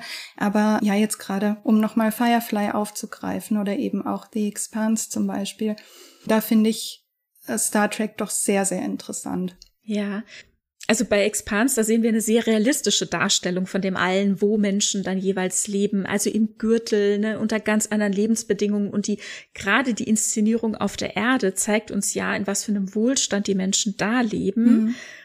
Währenddem eben auf dem Mars die Sache natürlich ganz anders aussieht und im Gürtel erst recht, ne? Genau. Und die Frage stellt sich ja in Star Trek Überhaupt nicht. Also genau. eben wir haben ganz selbstverständlich die Zimmerpflanzen überall stehen. Wir haben diese Tischbouquets. Also da haben wir ganz andere Grundvoraussetzungen und irgendwie ja auch friedlichere, also für, für die einzelnen Spezies friedlichere Grundvoraussetzungen. Genau, und da denke ich nämlich eben dran, es ist ja quasi das, was schon Star Trek besonders macht, in ja. was für eine Utopie wir hier leben, also was wir hier gezeigt bekommen, ne, wie utopisch das ist, währenddem viele andere Science-Fiction-Geschichten, Serien, Filme, wie auch immer, dann vielleicht eher in Richtung ähm, Dystopie gehen oder wie Expans dann sehr realistisch ähm, eben auch Sachen zeigen mit bestimmten Herausforderungen, wie wir sie uns sehr nah noch an unserer heutigen Existenz vorstellen können. Und da ist Star Trek halt schon wirklich besonders. Und um das Besondere dann hier auch nochmal so zu zeigen. Ne? Also werden die Pflanzen, ne, wie du sagst, es ist einfach auch angenehm fürs Auge, es ist gefällig angeordnet und so, ne? Es ist manchmal die Kirsche auf der Sahne noch obendrauf quasi, um uns hier zu zeigen, wie unproblematisch wir hier gerade existieren in dieser Zeit, ne? Ja. Ja, als Merkmal von Utopie, ja. Ja. Ich, ich muss aber sagen, ich finde bei TOS, vielleicht liegt es einfach daran, dass sich die Ästhetik seitdem verändert hat wenn ich diese alten TOS-Folgen sehe, da empfinde ich das nicht, weil das einfach nicht der jetzt der aktuellen Ästhetik entspricht, wie das mhm. angeordnet ist. Es ist, finde ich, zum Teil ein bisschen struppelig, wie das da alles aufgebaut ist. Aber das ist möglicherweise mein subjektives Empfinden. Ja, und auch welche, welche Pflanzen benutzt werden. Mhm. Also gerade auch diese Gräser, ne, das finde ich dann manchmal auch echt irritierend oder dann sind die eben anders eingefärbt und so weiter. Ne? Mhm. Da ist sie eben, da ist diese Andersartigkeit mehr in den Vordergrund gerückt. Mhm. Ne? Ja, und bei TOS sind es natürlich auch größtenteils noch Kunstpflanzen. Das sieht man natürlich bei vielen armen Exemplaren dann auch. Oder ja, ich meine, bei TNG, inwieweit man tatsächlich echte Pflanzen verwendet hat, das kann ich kann ich nicht immer beurteilen, aber zumindest hat sich ja die Serie dahingehend verändert, dass man sich irgendwann auf real existierende Pflanzen gestützt hat. Und das haben wir bei TOS natürlich nicht. Da ist es mhm. schon sehr bunt und sehr wild und sehr skurril, aber alles andere als realistisch. Da würde ich dir absolut zustimmen und dadurch ergibt sich natürlich auch eine andere Stimmung beim Zuschauer. Ja, und nochmal, um noch zu ergänzen, was ich eben schon gesagt habe, ne, dass uns eben diese Utopie so schön eben auch begrünt wird, dann, wenn es nicht mehr so angenehm ist, wie zum Beispiel, was du sagtest in Deep Space Nine, da wird mhm. es dann manchmal eben bedrückender, dunkler, da haben wir dann auch eher keine Pflanzen. Auf so einem Schiff wie der Defiant äh, steht dann nicht mal eben so eine Hydrokultur noch rum, ne, da hat man für solche Sachen dann eben tatsächlich keine Kapazitäten mehr. Das zeigt dann auch in was für einer Situation die Leute sich befinden, in was für eine Stimmung und was, was da jetzt wichtig wird. Ne? Ja. Oder natürlich der Borg-Kubus, für mich ein klassisches Beispiel. Wir haben keine einzige Pflanze auf dem Borg-Kubus. Ja, Wozu auch? Ist, ist ja. doch schön grün. das andere Grün, ja. Ja, aber da finde ich, wird einem wirklich mal bewusst, wie bedrückend und distanziert und auch bedrohlich diese Stimmung ist und da habe ich mir auch schon manchmal meinen Drachenbaum wieder in die Ecke gewünscht, einfach nur um ein kleines bisschen Wohligkeit zu haben. Ja, ja. Und wie besonders das dann ist, ne, dass ja. auf diesem Forschungsartefakt, ne, also es wird ja dann der gestrandete Kubus wird ja dann als Artefakt in Star Trek PK Staffel 1 genannt und wie besonders es dann ist, dass zum Beispiel eine Sochi, die dort ein Quartier hat, sich dann eben ans Kopfende ihre Pflanzen stellt, ne? Mhm. Ja. Ja. Also wird, wird diesem Kubus auf allen Ebenen irgendwie Leben eingehaucht, ne, auf eine besondere mhm. Art und Weise, die da eigentlich sonst nicht vorgekommen ist. Hm. Übrigens auch eine Folge, in der man keine Pflanzen sieht, ähm, ist die Folge Ich heiße Nomad. Mhm. Ähm, und da liegt ja auch dieser technische Fokus ähm, ja. auf der Folge. Und das fand ich dann ganz spannend zu sehen, okay, selbst wenn wir keine Pflanzen sehen, bedeutet das was. Also selbst wenn sie abwesend sind, hat es in mir jetzt eine bestimmte Stimmung erzeugt. Nämlich ja. eine viel kühlere und distanziertere, als ich sie normalerweise auf der Enterprise wahrnehme. Ja, spannend. Das ist eine mhm. tolle Beobachtung. Genau. Wann, wann sehen wir sie nicht, ne? Genau. Ja. Und äh, Nomad, also es gibt halt auch mit ihm keinen Grund, einen Ort der Enterprise aufzusuchen, wo quasi gesellschaftlich verkehrt wird, wo Freizeitaktivitäten äh, stattfinden, wo man Pflanzen um sich rum hat. Ja, genau. spannend. Mhm. Und vielleicht nochmal ein Blick auf die Bereiche, wo ja dann ganz konkret eben Pflanzen für alle auch ganz zugänglich sind. Wir haben in TUS einmal so einen Bereich auch, ne, der ja dann eben zum Beispiel auch beim Rumführen gezeigt wird oder wo Kinder, die an Bord kommen, dann eben auch Freizeit haben, ein Eis essen, aber dann konkret ja auch als solches benannt in TNG mit dem Arboretum was zumindest in Deep Space Nine auch erwähnt wird. Ich bin gespannt, ob du dann auch mal irgendeins findest. Ich glaube nämlich, wir sehen keins, aber es wird zumindest erwähnt, dass es das gibt irgendwie oder dass es aufgebaut wird irgendwie. Äh, ähm, das Arboretum. Ach, das, mhm. was Keiko da besucht, das war das Arboretum der Enterprise D? Also in TNG sehen wir ja. das Arboretum der Enterprise D immer ah, und immer wieder. Genau in verschiedenen Settings wird es zu verschiedenen Zwecken benutzt. Und dort wachsen eben verschiedene Pflanzen. Ich denke, sowohl um eben einen Bereich wie ein, ich sag mal, Park mhm. Äh, für alle zur Verfügung zu stellen, ein Erholungsbereich, wo man mal hingehen kann und ähm, nochmal die Umgebung anders erleben kann, auch an Bord des Schiffes. Aber es wird dort auch geforscht. Es schließt sich das Forschungslabor an. Wir sehen manchmal auch so Übergangsbereiche, wenn das Arboretum betreten wird. Ne? Wo dann noch so ähm, sehr technisch ist, wo auch bestimmte Instrumente oder irgendwelche Objekte noch gelagert sind, wo es dann ins Grüne übergeht und dann wird die Kulisse auch benutzt, um bestimmte um einen Handlungsraum zu bieten für bestimmte Episoden, wie zum Beispiel in der siebten Staffel, wo ähm, Laxana Treu krank wird quasi, also aber wo dann eben rauskommt, dass vor Diana hatte sie ja die Tochter Kestra, die bei einem tragischen Unfall ums Leben kam und wo dann eben sich entschieden wurde, dass sie die Erinnerung an Kestra komplett verschließt, also dass sie sich gar nicht mehr bewusst ist, dass es Kestra gab. Diana wächst in dem Glauben auf, ein Einzelkind gewesen zu sein, was so gar nicht stimmt. Und dann bricht es eben wieder so hervor. Und das alles in diesem Setting des Arboretums wo bestimmte Triggermomente sie natürlich dann eben auch dazu verleiten, immer wieder an die Bilder von damals zu denken, weil Kestra eben ertrunken ist und im Arboretum gibt es eben auch so einen Bereich mit Wasser und wo ein Kind dann kurz ins Wasser stürzt und es passiert nichts, es ist nur bis zum Knie nass, aber ne, dann ähm, erinnert sie sich natürlich entsprechend. Ich habe das Arboretum komischerweise bei mir im Kopf auf DS9 verortet, aber ach, das ist nicht logisch, weil die Cardassianer würden sowas halt nicht anlegen, vermutlich. Aber es wird zumindest gesagt, glaube ich, dass es das auch geben soll okay. oder es angelegt wird. Aber was natürlich das große Thema ist, also weil Keiko hat natürlich auf Deep Space Nine erstmal keine Beschäftigung und widmet sich dann einer Schulgründung ja zu und später geht sie auf Bajor zu Forschungsprojekten, also oder zieht nach Bajor für Forschungsprojekte, Forschungsreisen. Mhm der Name Arboretum finde ich nicht ganz angemessen für diese Art von Raum, denn einen Baum sieht man da nicht wirklich, so wenn ich mich richtig erinnere, oder? Ja, geht mir ähnlich. da hätte ich vielleicht ein, ein komplett neues Wort kreiert hm. für diese Art Raum, aber Genau, also eigentlich müssten im Arboretum Gehölzer wachsen. Ja. Ne? Und wir sehen hier eher kleinere Pflanzen, Sträucher, maximal, glaube ich, Büche, oder? Ich glaube äh, auch, Und ja. vor allem ähm, Gräser halt. Gräser und also halt dann tatsächlich auch Wiese, Wasser und äh, Blumen. Mhm. Es ist halt ein Park. Ne? Es ist, mhm. es hat eine Parkstimmung. Es ist, aber ich glaube, das ist das, was wir sehen. Vielleicht ist da hinter der Kamera noch ein richtiger Wald. Vielleicht soll uns das suggeriert werden, ne? Wir sehen ihn aber nicht.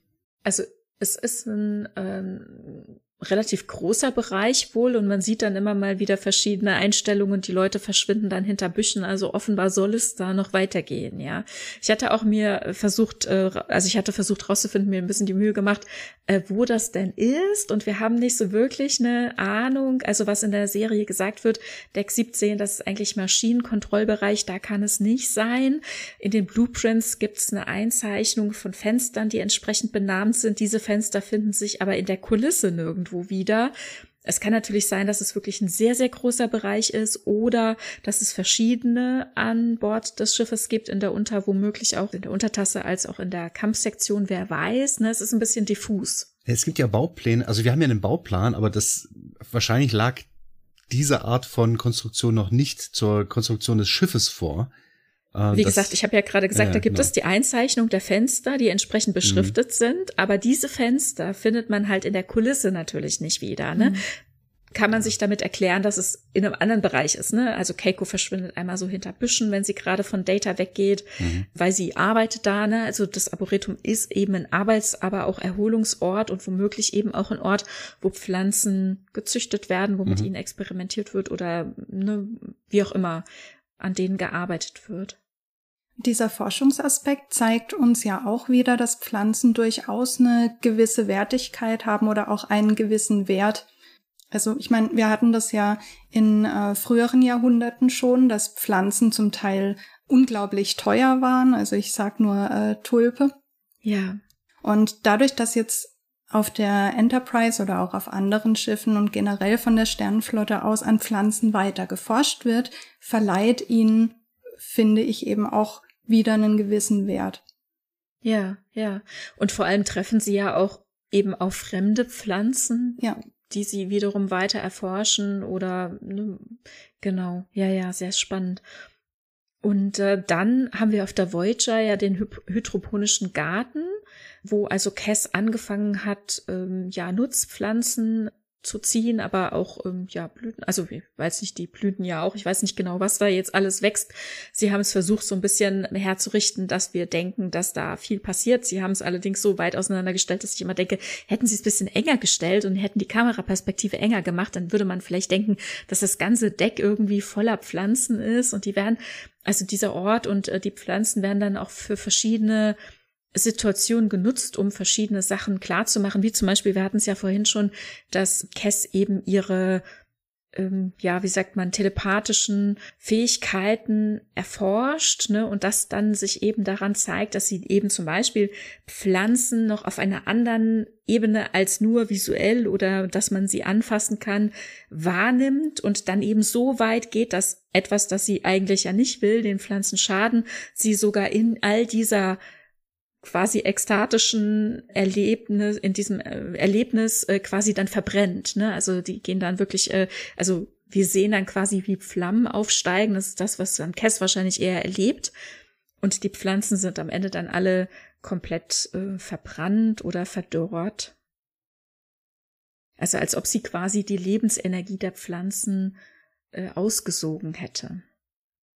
Nee, ich habe tatsächlich das Gefühl, dass die irgendwie verbrannt sind. Ich habe also dieses Aussaugen, das hat da das hat so einen Vampir-Charakter, den hatte ich, also das Gefühl hatte ich zumindest nicht. Es wird aber allerdings gesagt, dieser Okampa, der sie anleitet, sagt, dass Leben nehmen und geben quasi mit zu all dem gehört. Also es geht tatsächlich auch ein Stück weit um, um ein anderes Erleben von Energien und Leben. Gottkomplex, würde ich das nennen. ja, es wird dann schnell gefährlich. Mhm. mhm.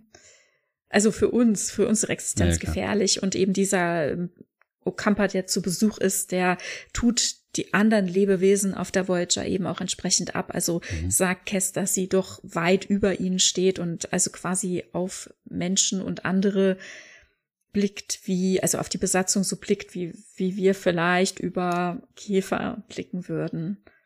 Oder eben auf Pflanzen. Oder Ameisen. Oder, Oder Pflanzen. Pflanzen. Ja, ja mhm. genau. Ja. Ja, das fand ich aber interessant, ne, dass hier eben also sowohl, also so ähnlich wie wir das bei Keiko gesehen haben, aber hier eben auch, also einmal Beschäftigungsort für Kess ist. Sie wird irgendwann auch in sagen, dass nichts mehr Freude machte, als zu sehen, wie ein Samen keimt und eine Pflanze wächst. Also, dass sie das also auch Selbstwirksamkeit spürt und eine, ähm, eine Beschäftigung darin hat, als auch, dass sie ja ganz konkret tatsächlich diese Pflanzen und äh, oder oder Wurzeln und Früchte essen, als auch forschen. Ne? Also jetzt zum Beispiel auch in dem Moment, wo wir diesen Unfall hatten und Tuvix äh, materialisierte, nutzt man eben auch Blumen und äh, Pflanzen für Experimente, also aus dem hydroponischen Garten für Experimente und zu verstehen, was überhaupt passiert ist bei diesem Beamvorgang und wie man ihn rückgängig machen kann. Und was ich auch schön finde, auf der Syritos äh, sieht man eben diese Art von Arboretum oder hydroponischer Garten dann auch nochmal auf eine andere Art und Weise, dass wir dann sehen, wie das Deck darunter aussieht, indem unsere Lower Decker dann durch einen Sumpf warten und die ganzen Wurzeln von oben runterkommen sehen und sie darüber reden, dass manche eben Wasser brauchen und andere brauchen anderes. Ne? Wir haben ja auch noch eine tamarianische Pflanze, die eben zum Beispiel sich von Lachgas ernährt und dann wird ihr gewahr, also Tandy sagt es, äh, dass das vielleicht nicht für alle so praktisch ist, dann da sich jetzt gerade aufzuhalten und die anderen haben schon Halluzinationen. Und ähm, also einfach total schön und auch teilweise dann eben auch mit so einer Wertung, eine Mariner, die dann sagt, hey, man fliegt durch den Weltraum auf einem Schiff äh, um Pflanzen zu züchten? Was sind denn das für Nerds oder so, ne? Und dann geht der Blick nach oben und dann ist da Kay schon gerade zugange und äh, beschäftigt sich mit einer tamarianischen Pflanze. das ist einfach sehr schön, ne? Dass da noch so ein Blick drauf gelegt wird, wie funktioniert das denn womöglich? Du hast ja auch gesagt, Peter, wie ist es denn in Sarus Quartier? Wie kann denn das sein? Stinkt das nicht irgendwann? Ja, irgendwie muss diese Pflanze ja auch wachsen und hier sehen wir es mal, wie das potenziell da unten aussehen könnte. Und wir haben ja auch mehrere ähm, Charaktere, die sagen, hm, eigentlich wollte ich Botaniker werden, mhm. aber. Stimmt, ja. Genau. Ja, ja, auch ein wichtiger Beruf auch. Ja. Genau, scheint ja doch eine gewisse Anziehungskraft zu haben, auch im Weltraum. ja, genau. Spätestens Exobotaniker sind ganz Wichtig. Genau. Ja, genau. Ja, nicht so ein Stümper wie ich, der dann runtergeht und einfach mal in den vermeintlichen Apfel beißt, ne? Ja, wie gesagt, oh, oh. das machst du in vielen Fällen dann halt nur einmal. Ja, gut. Kann, kann ja auch schön sein, Anführungsstrichen. Aber gut, das wäre dann möglicherweise das Ende, wer weiß. Ja. Hm. Sabrina, du hast uns ja noch Fun Facts mitgebracht. Genau, ja, nochmal äh, zu der Namensgebung in Star Trek. Ich fand das ganz interessant ähm, mit Nepente, weil es nämlich eine Pflanzenart gibt. Da sind wir übrigens wieder bei den fleischfressenden Pflanzen, die Nepenthes heißt. Also da kann man sich schon denken, dass der Wortursprung der gleiche ist, kommt nämlich aus dem Griechischen und bedeutet gegen Kummer. Und ähm, natürlich war die Pflanzengattung vor dem Planeten Nepente da. Und ähm, ich habe selbst auch eine dieser Kannenpflanzen, heißt sie auf Deutsch. Ganz faszinierende Gewächse, die in bis zu, ich glaube, zwei Liter können die Kannen maximal fassen. Also riesige Kannen, die da ausgebildet werden. Und darin werden die Beutetiere festgehalten. Also ein ganz, ganz spannender Mechanismus. Und Nepenthes, so der, das Wort bedeutet gegen Kummer. Mhm.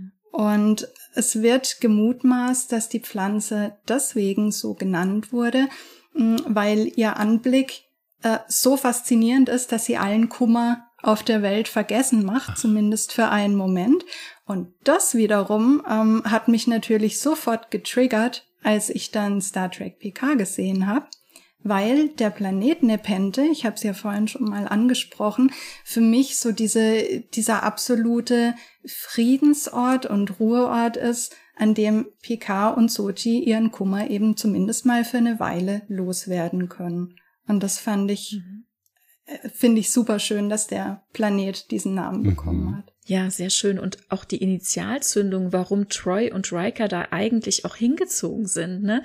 Weil Nepente selbst als Planet auch eine gewisse heilende Wirkung mhm. zugesprochen wird und sie für, für ihren Sohn Ted ja eigentlich äh, dahin gezogen sind, um für ihn das Bestmöglichste zu tun, den bestmöglichsten Ort zu finden, wo er hoffentlich äh, noch lange leben können wird. Er stirbt ja dann leider auch auf Nepente und da kann man natürlich auch hoffen, dass der Planet gegen Kummer äh, konkret auch hilft. Ne? Wir wissen dann nach und nach, wir haben in Staffel 3 Picard gesehen, dass das alles nicht so einfach ist mit der Trauerbearbeitung, aber ein sehr, sehr schöner Fakt, ja.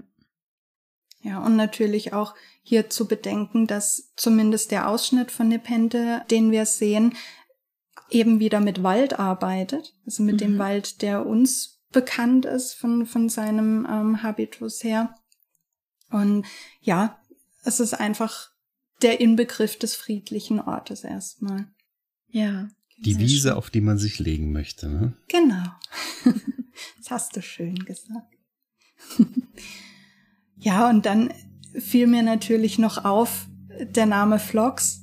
Ja, das äh, fand ich ganz mhm. witzig, weil es natürlich auch ähm, eine Pflanze gibt, die Phlox heißt. Also der botanische Name ist Phlox, ähm, auf Deutsch Flammenblume. Und da hatte ich so eine äh, kleine Gegenüberstellung mit den beiden gezeigt, die natürlich überhaupt nichts miteinander gemeinsam haben, aber lustig fand ich es dennoch. Mhm.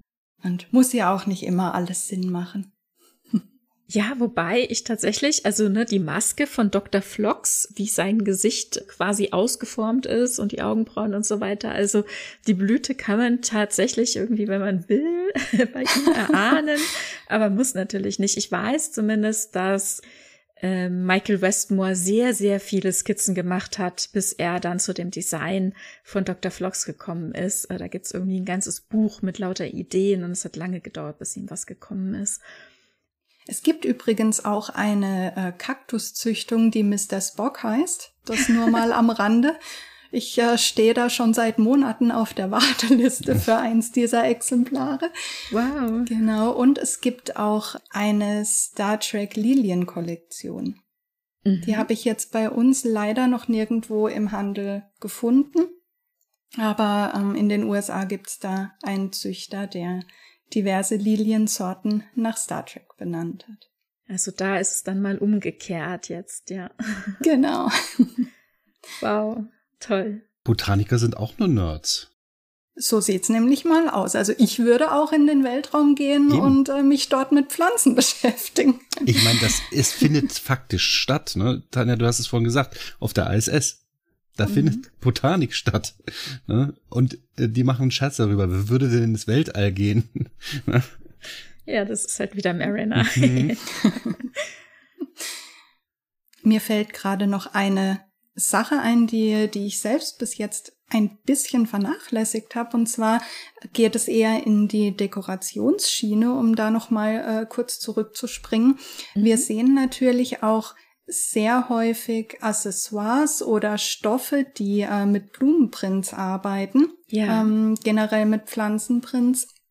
Oder woran ich jetzt gerade denken musste, war die äh, die TOS-Folge mit den ähm, Lorbeerkränzen, mit diesen schrecklichen goldenen Plastik-Lorbeerkränzen, mhm. aber hat ja. natürlich auch mit der Vorlage echte Pflanze zu tun. Ja. Das nur noch mal als Nachklapp zum Thema Deko. Du meinst der Lorbeerkranz als Siegessymbol oder einfach nur als Deko? Also erstmal nur als Deko, aber für uns, die wir dieses Wissen natürlich haben, ähm, das historische Wissen, auch als Symbol. Also auch hier haben wir wieder zwei Funktionen, die in, in dieser Pflanze äh, zusammenkommen. Und weil wir als Zuschauende natürlich wissen, wofür es steht, wird es ja tatsächlich in die in das Kostümbild so eingearbeitet. Ne? Also wir genau. haben es, glaube ich, in äh, dem Tempel des Apoll und mhm. später auch noch in äh, dieser anderen Episode, der Name jetzt nicht gerade einfällt, ähm, wo eben dieser berühmt-berüchtigte Kuss zwischen äh, Kirk und Uhura stattfindet, meine ich, äh, gibt es auch den Lorbeerkranz. Und da geht es ja eben immer in beiden Episoden um die Darstellung des Göttlichen, des Übermächtigen, ne? das genau. äh, der über die Menschheit eben auch bestimmen kann, also Q-ähnliche Verhaltensweisen. Mhm. Also Pflanzen eignen sich, finde ich, wahnsinnig gut, um solche Querverbindungen herzustellen. Wenn man es weiß, ne? Also wenn man es weiß, ja. Äh, nee, das muss ich auch wiederum einschränken. Auch wenn, also ich meine, so ein Lorbeerkranz funktioniert auch, wenn man es nicht weiß, ne? Aber also ich sehe den und nehme den nicht als Lorbeerkranz wahr, sondern das ist das Symbol. Ne? Ah, genau. okay, das ist der Herrscher, das ist der Göttliche, das ist der Sieger, was auch immer. Und wenn das weggelassen werden würde, müsste das irgendwie anders erarbeitet werden. Aber so habe ich halt sofort, ich weiß sofort, alles klar. Das ist die Rolle, die der spielt. Oder sie. Ne? Ja, dafür muss ich natürlich nicht zwangsläufig wissen, um welche Pflanze es sich handelt. Das in dem Fall äh, würde ich dir zustimmen. Es gibt ja einfach auch Pflanzen, deren äh, Symbolik weltweit genutzt wird. Also jetzt klassisches Beispiel die Rose natürlich. Sehen wir ja auch in ähm, TNG, dass die Rose als Liebessymbol überreicht wird, in TOS vorher auch schon. Also ja, Blumen in dem speziellen Fall funktionieren einfach universell. Hm. Ja. Und auch, also bei Rose muss ich natürlich immer direkt an die Rosa Rose denken, die Chakotay Janeway übergibt. Also auch dieses Unterschwellige bei den beiden, was ja nie wirklich ausdiskutiert äh, wurde und wo wir immer nur so lustige Momente, die das Kopfkino anregen bekommen und dann kommt er zu ihr ins Büro und übergibt ihr die rosa Rose und fragt, ob es beim Spaziergang auf dem Holodeck bleibt und so, ne?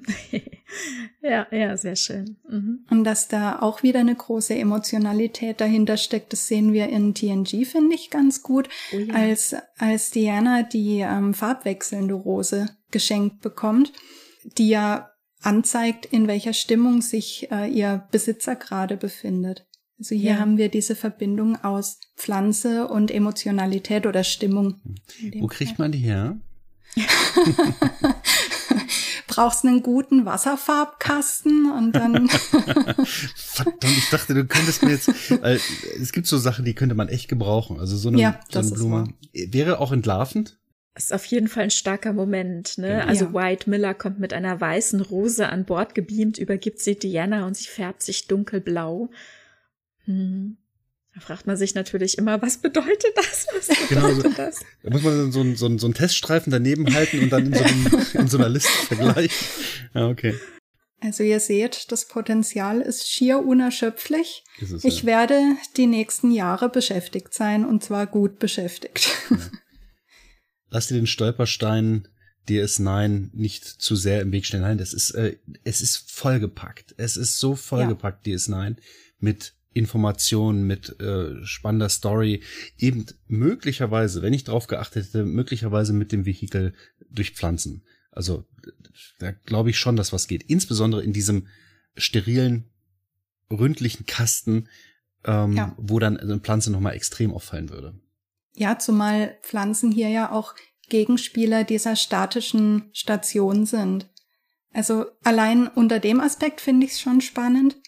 Und ich, äh, ja, sage jetzt einfach mal, ich möchte mir die Chance nicht nehmen, DS9 auch nochmal neu zu entdecken. Mhm. In der Tat. Schön. Das habe ich vor nicht allzu lange, letztes Jahr habe ich das tatsächlich abgeschlossen. Ähm, und ich war positiv überrascht, welche Fülle das hat. Es ist nicht mhm. ganz meine Story, aber dort wird einiges an Science Fiction, aber eben auch einiges an Story transportiert und das ist schon spannend. Also ich mag Deep Space Nine sehr gerne, um vielleicht auch für die Hörerschaft nochmal neues, einen neuen Aspekt reinzubringen, weil es dann bestimmt Zuschriften gibt, die könnt ihr nur. Also es wird natürlich, jede Serie wird von jedem anders äh, wahrgenommen und ich finde es hier halt einfach sehr, sehr schön, wie reichhaltig wir hier mit Charakteren beschenkt werden, mhm. was für tolle Nebencharaktere wir haben. Und ja, ich bin gespannt, was du findest zum Thema Pflanzen. Mhm. Das ist tatsächlich was, was nicht das erste ist, was mir bei Deep Space Nine in den Sinn kommt, ja. Und ich glaube, gerade deswegen kann DS9 wirklich extrem spannend werden für das mhm. Thema. Also ich freue mich drauf, auch wenn ich vorhin gesagt habe, bis jetzt habe ich mich drum gedrückt. Aber ich finde, jede einzelne Star Trek-Serie hat doch was Positives oder was das einem selbst was gibt. Und da freue ich mich jetzt auch drauf, die Serie eben ganz neu nochmal unter einem anderen Aspekt kennenzulernen. Ja, sehr schön. ähm, ich kann euch nur äh, mitgeben, probiert euch an Pflanzen aus. Mhm. Und ich würde mich super freuen, wenn mir auch Leute gerne über Instagram schreiben. Da findet genau. ihr mich eben unter Star Trek Plans und schreibt mir gerne zu, wenn eure Hortensie kümmert oder keine Ahnung, ihr eure Purpurtute umgebracht habt, dann äh, gerne Zuschriften. Nein, nein, also ich würde mich einfach riesig freuen, mit euch über Pflanzen in Star Trek zu reden. Egal in welcher Staffel und Serie. Genau. Was du an Informationen hast, äh, stecken wir nochmal in unsere Show Notes. Da kann man nochmal nachlesen, wo du zu finden bist dann. Genau, ich verlinke Instagram, da sind wir jetzt äh, konkret nicht, aber ich denke, du wirst das mitnehmen und auch die Episode da verlinken. Auf jeden äh, Fall. Vielen Dank schon im Vorfeld dafür, genau. Und wenn du noch was äh, weiteres hast, irgendwelche Seiten, wo man dich lesen, hören, sehen kann, du hast schon Werbung gemacht, genau die äh, Botaniker, ne? Die mhm. werde ich auch verlinken. Wunderbar. Das hatten wir ja auch schon vor ich weiß nicht, wann war das, vor zwei Jahren, ne, als der Tim zum Thema Essen bei uns war. Genau, der ist da vielleicht auch wieder zu Gast. Da wünsche ich ganz viel Spaß allen, die dabei sein können und dir vor allem auch und äh, einen schönen Vortrag wieder. Das hat sehr, sehr viel Spaß gemacht, den Vortrag zu lauschen und auch sehr viel Spaß gemacht, dich jetzt hier in der Sendung zu haben und auch nochmal auf paar weitere Aspekte zu gucken und da auch dran zu bleiben, was uns Star Trek alles zeigt. Ja, ich danke euch für die Einladung. Ich kann mich Tanja auch nur anschließen. Vielen, vielen Dank für dein, für deine coole Art, wie du hier mit uns über Pflanzen gesprochen hast und ähm, was du an Informationen mitgebracht hast. Sehr, sehr, sehr, sehr interessant. Ja. Okay, wo kann man uns finden? Wir sagen es immer am Ende, aber ich sag's immer falsch. Ich habe es mir diesmal notiert und diesmal hoffentlich uh. auch richtig. Ihr findet uns im Internet äh, auf unserer Internetseite bei trackipedia.podigy io oder in den anderen Medien auf? Immer noch auf Twitter. Wir siechen hm. da langsam dahin. Ich bin mir nicht sicher. Also immer noch auf Twitter, das jetzt äh, irgendwie ohne Vogel weiterfliegt. Auf hm. @trekipedia und auf Mastodon bei @trekipedia @podcasts.social. Ja, dann äh, war das doch eine. Das, diese Folge war grün, kann man sagen. Ja, ne? sehr grün. Also sehr schön, dass du unsere Folge begrünt hast. Es genau. war zum tief einatmen und äh, beseelt rausgehen. Genau. Schön war es also. mit euch und ich hoffe, ihr gebt äh, allen Pflanzen, die keine Kunstpflanzen sind, in Zukunft auch eine Chance. Also ich habe tatsächlich keine Kunstpflanzen und die, die bei mir sind, die sind schon sehr lange und die sind Kummer gewohnt oder weil sie, sie haben sich mit mir arrangiert und ich bin auch immer wieder überrascht. Ähm, manchmal muss man auch nur lange genug warten.